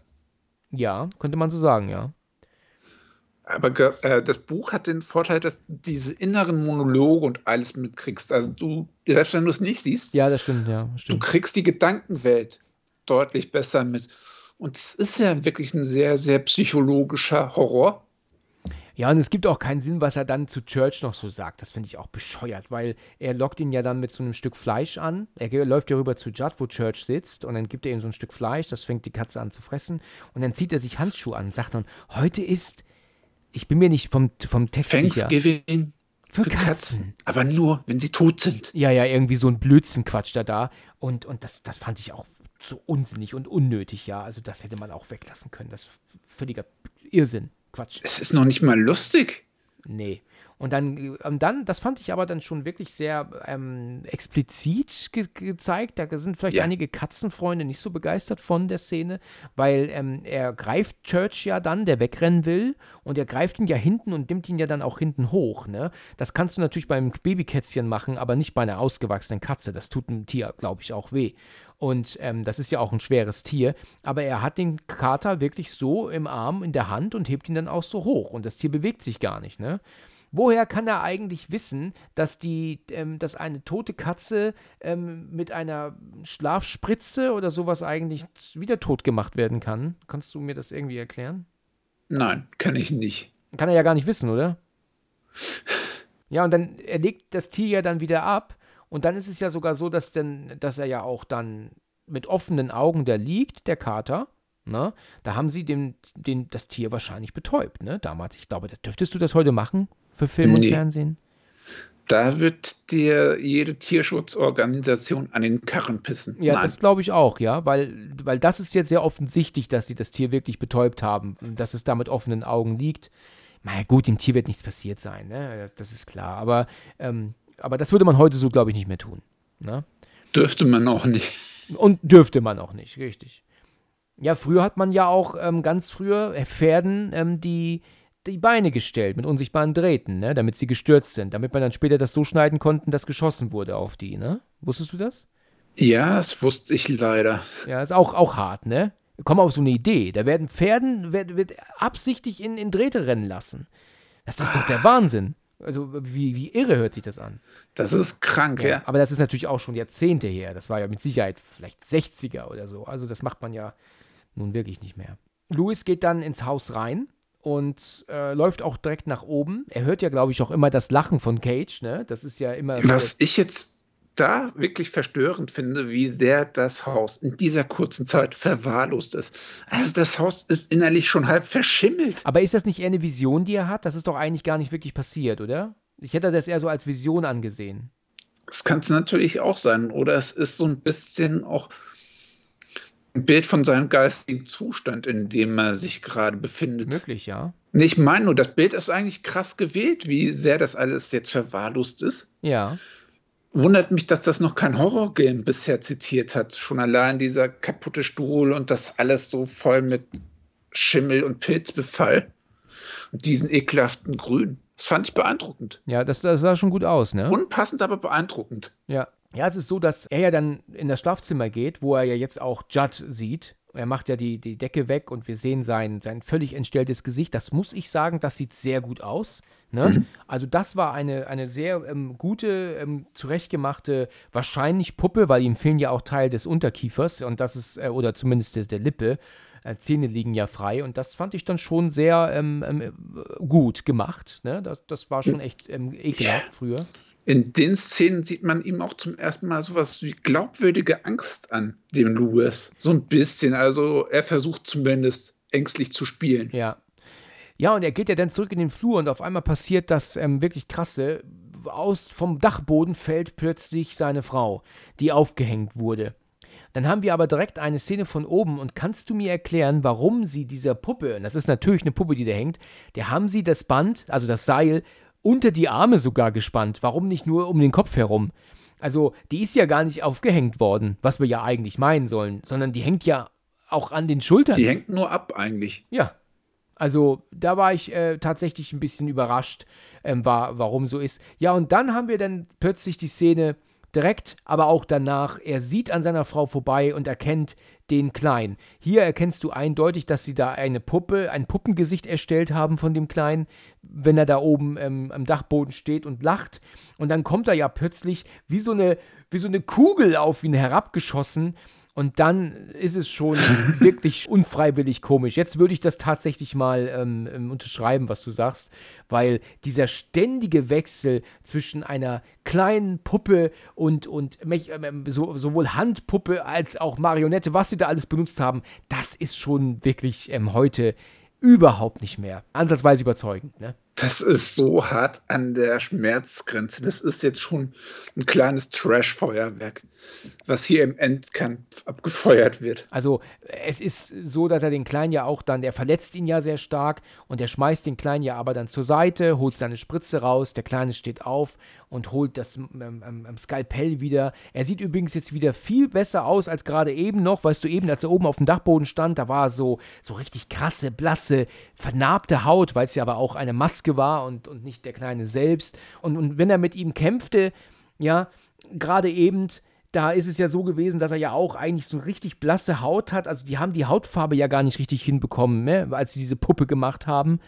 Dieser Wechsel ist so offensichtlich. Vor allem war das Gesicht zu dem Zeitpunkt, als er runtergesprungen ist, also kurz vor, fast schon fast deformiert. Und jetzt hat genau. er auf einmal wieder dieses Kindergesicht mit dieser kleinen Narbe. Ja, genau. Also auch die Narbe, die wechselt hin, die Gesichtsdeformation wechselt hin und her. Ja. Es wechselt nicht nur die Puppe. Und die Narbe ist aber von dem Unfall mit dem LKW, ne? Wahrscheinlich. Ja, ne? die Narbe ist davon, aber achte mal auf den Kopf, der ist unterschiedlich teilweise deformiert. Ja, ja. Wenn er da oben steht und kurz bevor er runterspringt, der Kopf hat schon äh, fast was Verformtes. Und wenn er dann auf ihn zumarschiert, ist es wieder der kleine Kinderdarsteller, ja. dem sie so eine kleine Narbe angeschminkt haben. Richtig, genau. Jetzt kommt der Kleine auf ihn zu und wir sehen aber auch dieses Bild, und das habe ich mich auch schon immer gefragt, wie man das so hinbekommen hat, weil man sieht ja im Bild, dass sie dem Kleinen wirklich die Spritze verabreichen. Natürlich spritzen sie ihm nichts, ne? Aber er kriegt diese Spritze ähm, und du siehst ja auch die Nadel ins, ins, in, in, den Hals. Natürlich wird diese Nadel in Wirklichkeit wohl in die Spritze fahren, ne? Und nicht in seinen Kopf und das ist völlig klar, ja. Aber sie haben ihn, den Kleinen da wohl wirklich erschreckt, ne? Weil der weint und, und, und ist ja zum, schon ziemlich glaubwürdig, schreck, schreckt er ja auf, ne? Der kleine yeah. Kerl. Und auch da wieder diese deutsche Synchro. Unfair. unfair ja, richtig. Unfair. Ja, genau. Ich habe es ganz vergessen, du hast recht. Er sagte auf Englisch nur, not fair. Ja. ja. Und, dann der, und, und aber auch hier kann er ja gar nicht wissen, dass diese Spritze dem Kleinen überhaupt das ähm, Ende bereitet. Ne? Das weiß er ja gar ich nicht. Ich glaube, zu dem Zeitpunkt ist er einfach nur komplett verzweifelt und hofft in bester MacGyver-Manier, dass das, was er tut, irgendwie auch nur ansatzweise funktioniert ich meine, wir sind jetzt an dem Punkt, wo er alles verloren hat. Ja. Ich habe jetzt gestern auch zum ersten Mal gesehen und verstanden, die Szene, die jetzt danach kommt, wie sie es gemacht haben. Weil der Kleine, der läuft nämlich, der torkelt so in Richtung Tür und stolpert auf einmal über so ein, über so ein Brett und fällt richtig bös hin. Wo ich mir gedacht habe, oh, oh Mann, das, das war aber auch hart. Also der hätte der Kleine sich auch wirklich verletzen können. Aber mir ist gestern klar geworden, dass das rückwärts läuft. Ja. Hast du das gewusst? Ich habe es mir gedacht anhand der Bewegung. Ja, weil er ja auch rückwärts geht, logischerweise. Mhm. Weißt du, also da dachte ich mir, mein, wie kann ich diesen Film 30, naja gut, sagen wir mal 20 Jahre schauen und nicht verstehen, dass das rückwärts lauf, läuft einfach. er läuft doch auch rückwärts. Also der Kleine, der wurde da halt hingelegt, er ist aufgestanden und lief zur Kamera und sie haben es halt andersherum jetzt abgespielt und ähm, ja, das ist so offensichtlich gewesen, aber das habe ich jetzt erst wirklich kapiert. Und dann haben sie den Kleinen nochmal gesagt, mach mal eine Grimasse Richtung Kamera, was er ja auch dann tut, weißt du. Und dann bleibt er ja auch still liegen. Okay. Und jetzt Ja, ist alles verloren und er fackelt die Bude eben ab. Genau. Inklusive den kleinen Cage. Inklusive den Kleinen, das ist natürlich wieder die offensichtlichste Puppe, die du dir vorstellen kannst, ja. Er sitzt, liegt auch übrigens gar nicht da, wo er eben gefallen ist, so ganz nebenbei be- ähm, gemerkt, weil die, er ist ja neben diese Tür gestürzt, rechts davon. Und jetzt liegt er aber als tote äh, Puppe links davon. Also da muss ähm, Luis ihn irgendwie umgesetzt haben, wahrscheinlich. Also, weil du siehst im Vordergrund ja sogar noch dieses Brett, ja, worüber er gestolpert ist vorher, vermeintlich, ja. Also da ist auch ein Fehler. die Kontinuitätsfehler. Da haben wir jetzt schon beim bloßen Betrachten festgestellt, davon gibt es mehr als genug. Ja, ja, der Film hat wirklich seine Schwächen. Er ist ähm, einer der besseren King-Verfilmungen, ne? Das, das muss man echt sagen. Muss man dem zugestehen. ja, das denke ich auch. Aber von den besten ist er aber auch der schlechteste. Ich würde nicht sagen, der schlechteste, aber, Aber er hat seine Probleme. Eben, er hat wirklich seine Probleme. ja. Ja, und dieses Haus, was jetzt brennt, während er mit Rachel in, in den Arm raus weggeht, ist ja tatsächlich diese, diese, diese Fassade, die sie über das eigentliche Haus gestellt haben, was da ursprünglich stand. äh, Und auch heute noch steht übrigens, ne?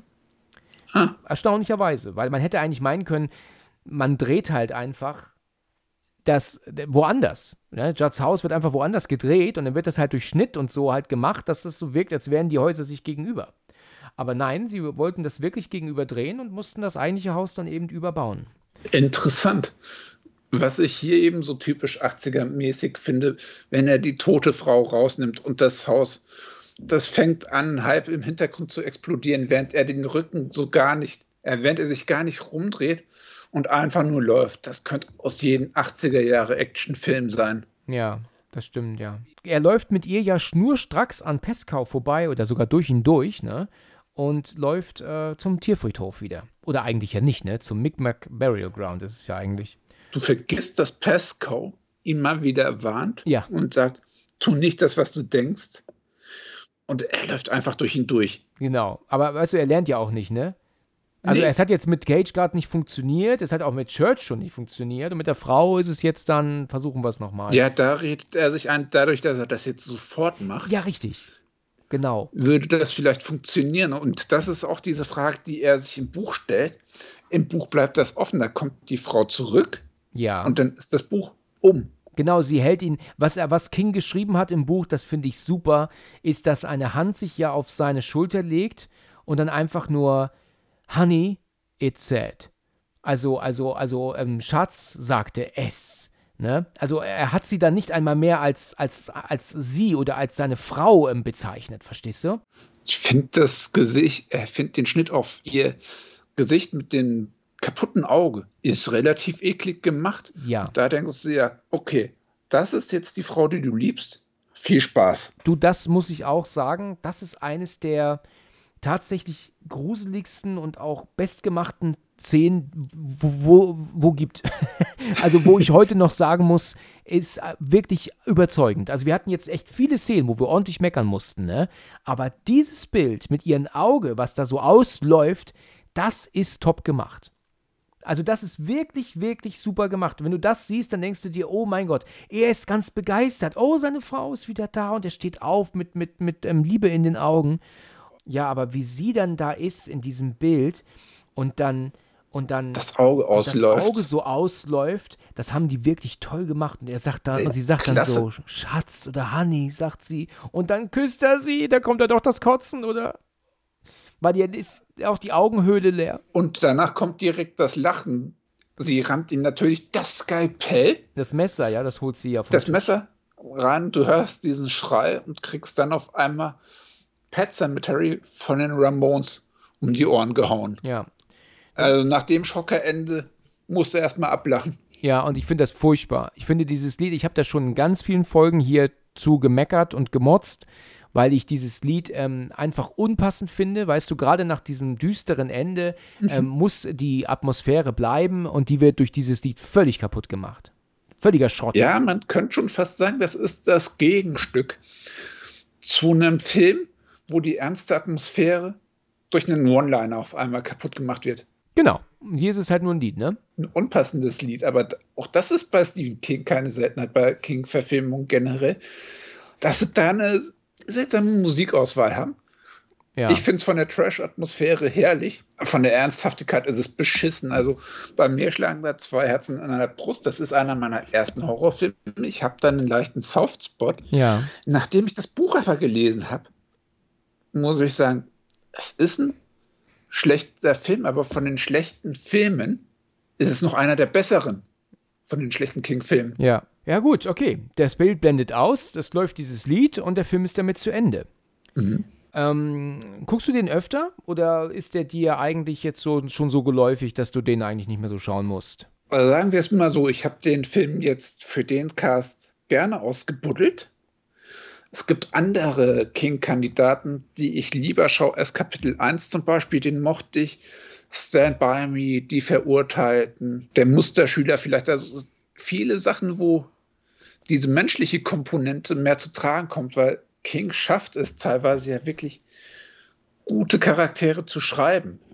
Ja. Oder zumindest menschlich wirkende Charaktere, gerade wenn es um die Freundschaften geht, macht er da immer wieder schöne Bilder und macht das glaubwürdig. Ich mag auch diese Atmosphäre, die King hat, dass da irgendwo das Böse in der Kleinstadt schlummert. Wir wohnten im kleinen Kuhdorf, man kann sich das wirklich gut vorstellen. Ja. Und ich fand auch gerade Rachel in dem Buch, beziehungsweise auch in dem Film, sehr bezeichnend dafür. Sie ist quasi wirklich so die Leiche im Keller, im wahrsten Sinne des Wortes, ja. die dann zum Vorschein kommt. Also, naja, was für mich Friedhof der Kuscheltiere, das Buch, zu einem von Kings besten Werken macht, wenn man sich mit der Materie auseinandersetzt, dann ist das so einer von Stephen Kings geerdetsten Horrorfilm. Du kannst dieses Thema nachvollziehen. Jeder hat mal mindestens einen geliebten Menschen oder ein geliebtes Tier verloren. Das stimmt, ja, genau. Ja, gut, sehr schönes Schlusswort hast du da gebracht. Also ich selber schaue den Film nicht so häufig. Ich habe ihn immer mal wieder gerne gesehen. Ich wollte ihn auf jeden Fall aufgrund des Audiokommentars sehen, habe ich, hab ich erzählt. Mhm. Das hat sie leider verkackt. Und deswegen ähm, war da nicht mehr Information, als ich eigentlich, ähm, als ich erwartet hatte.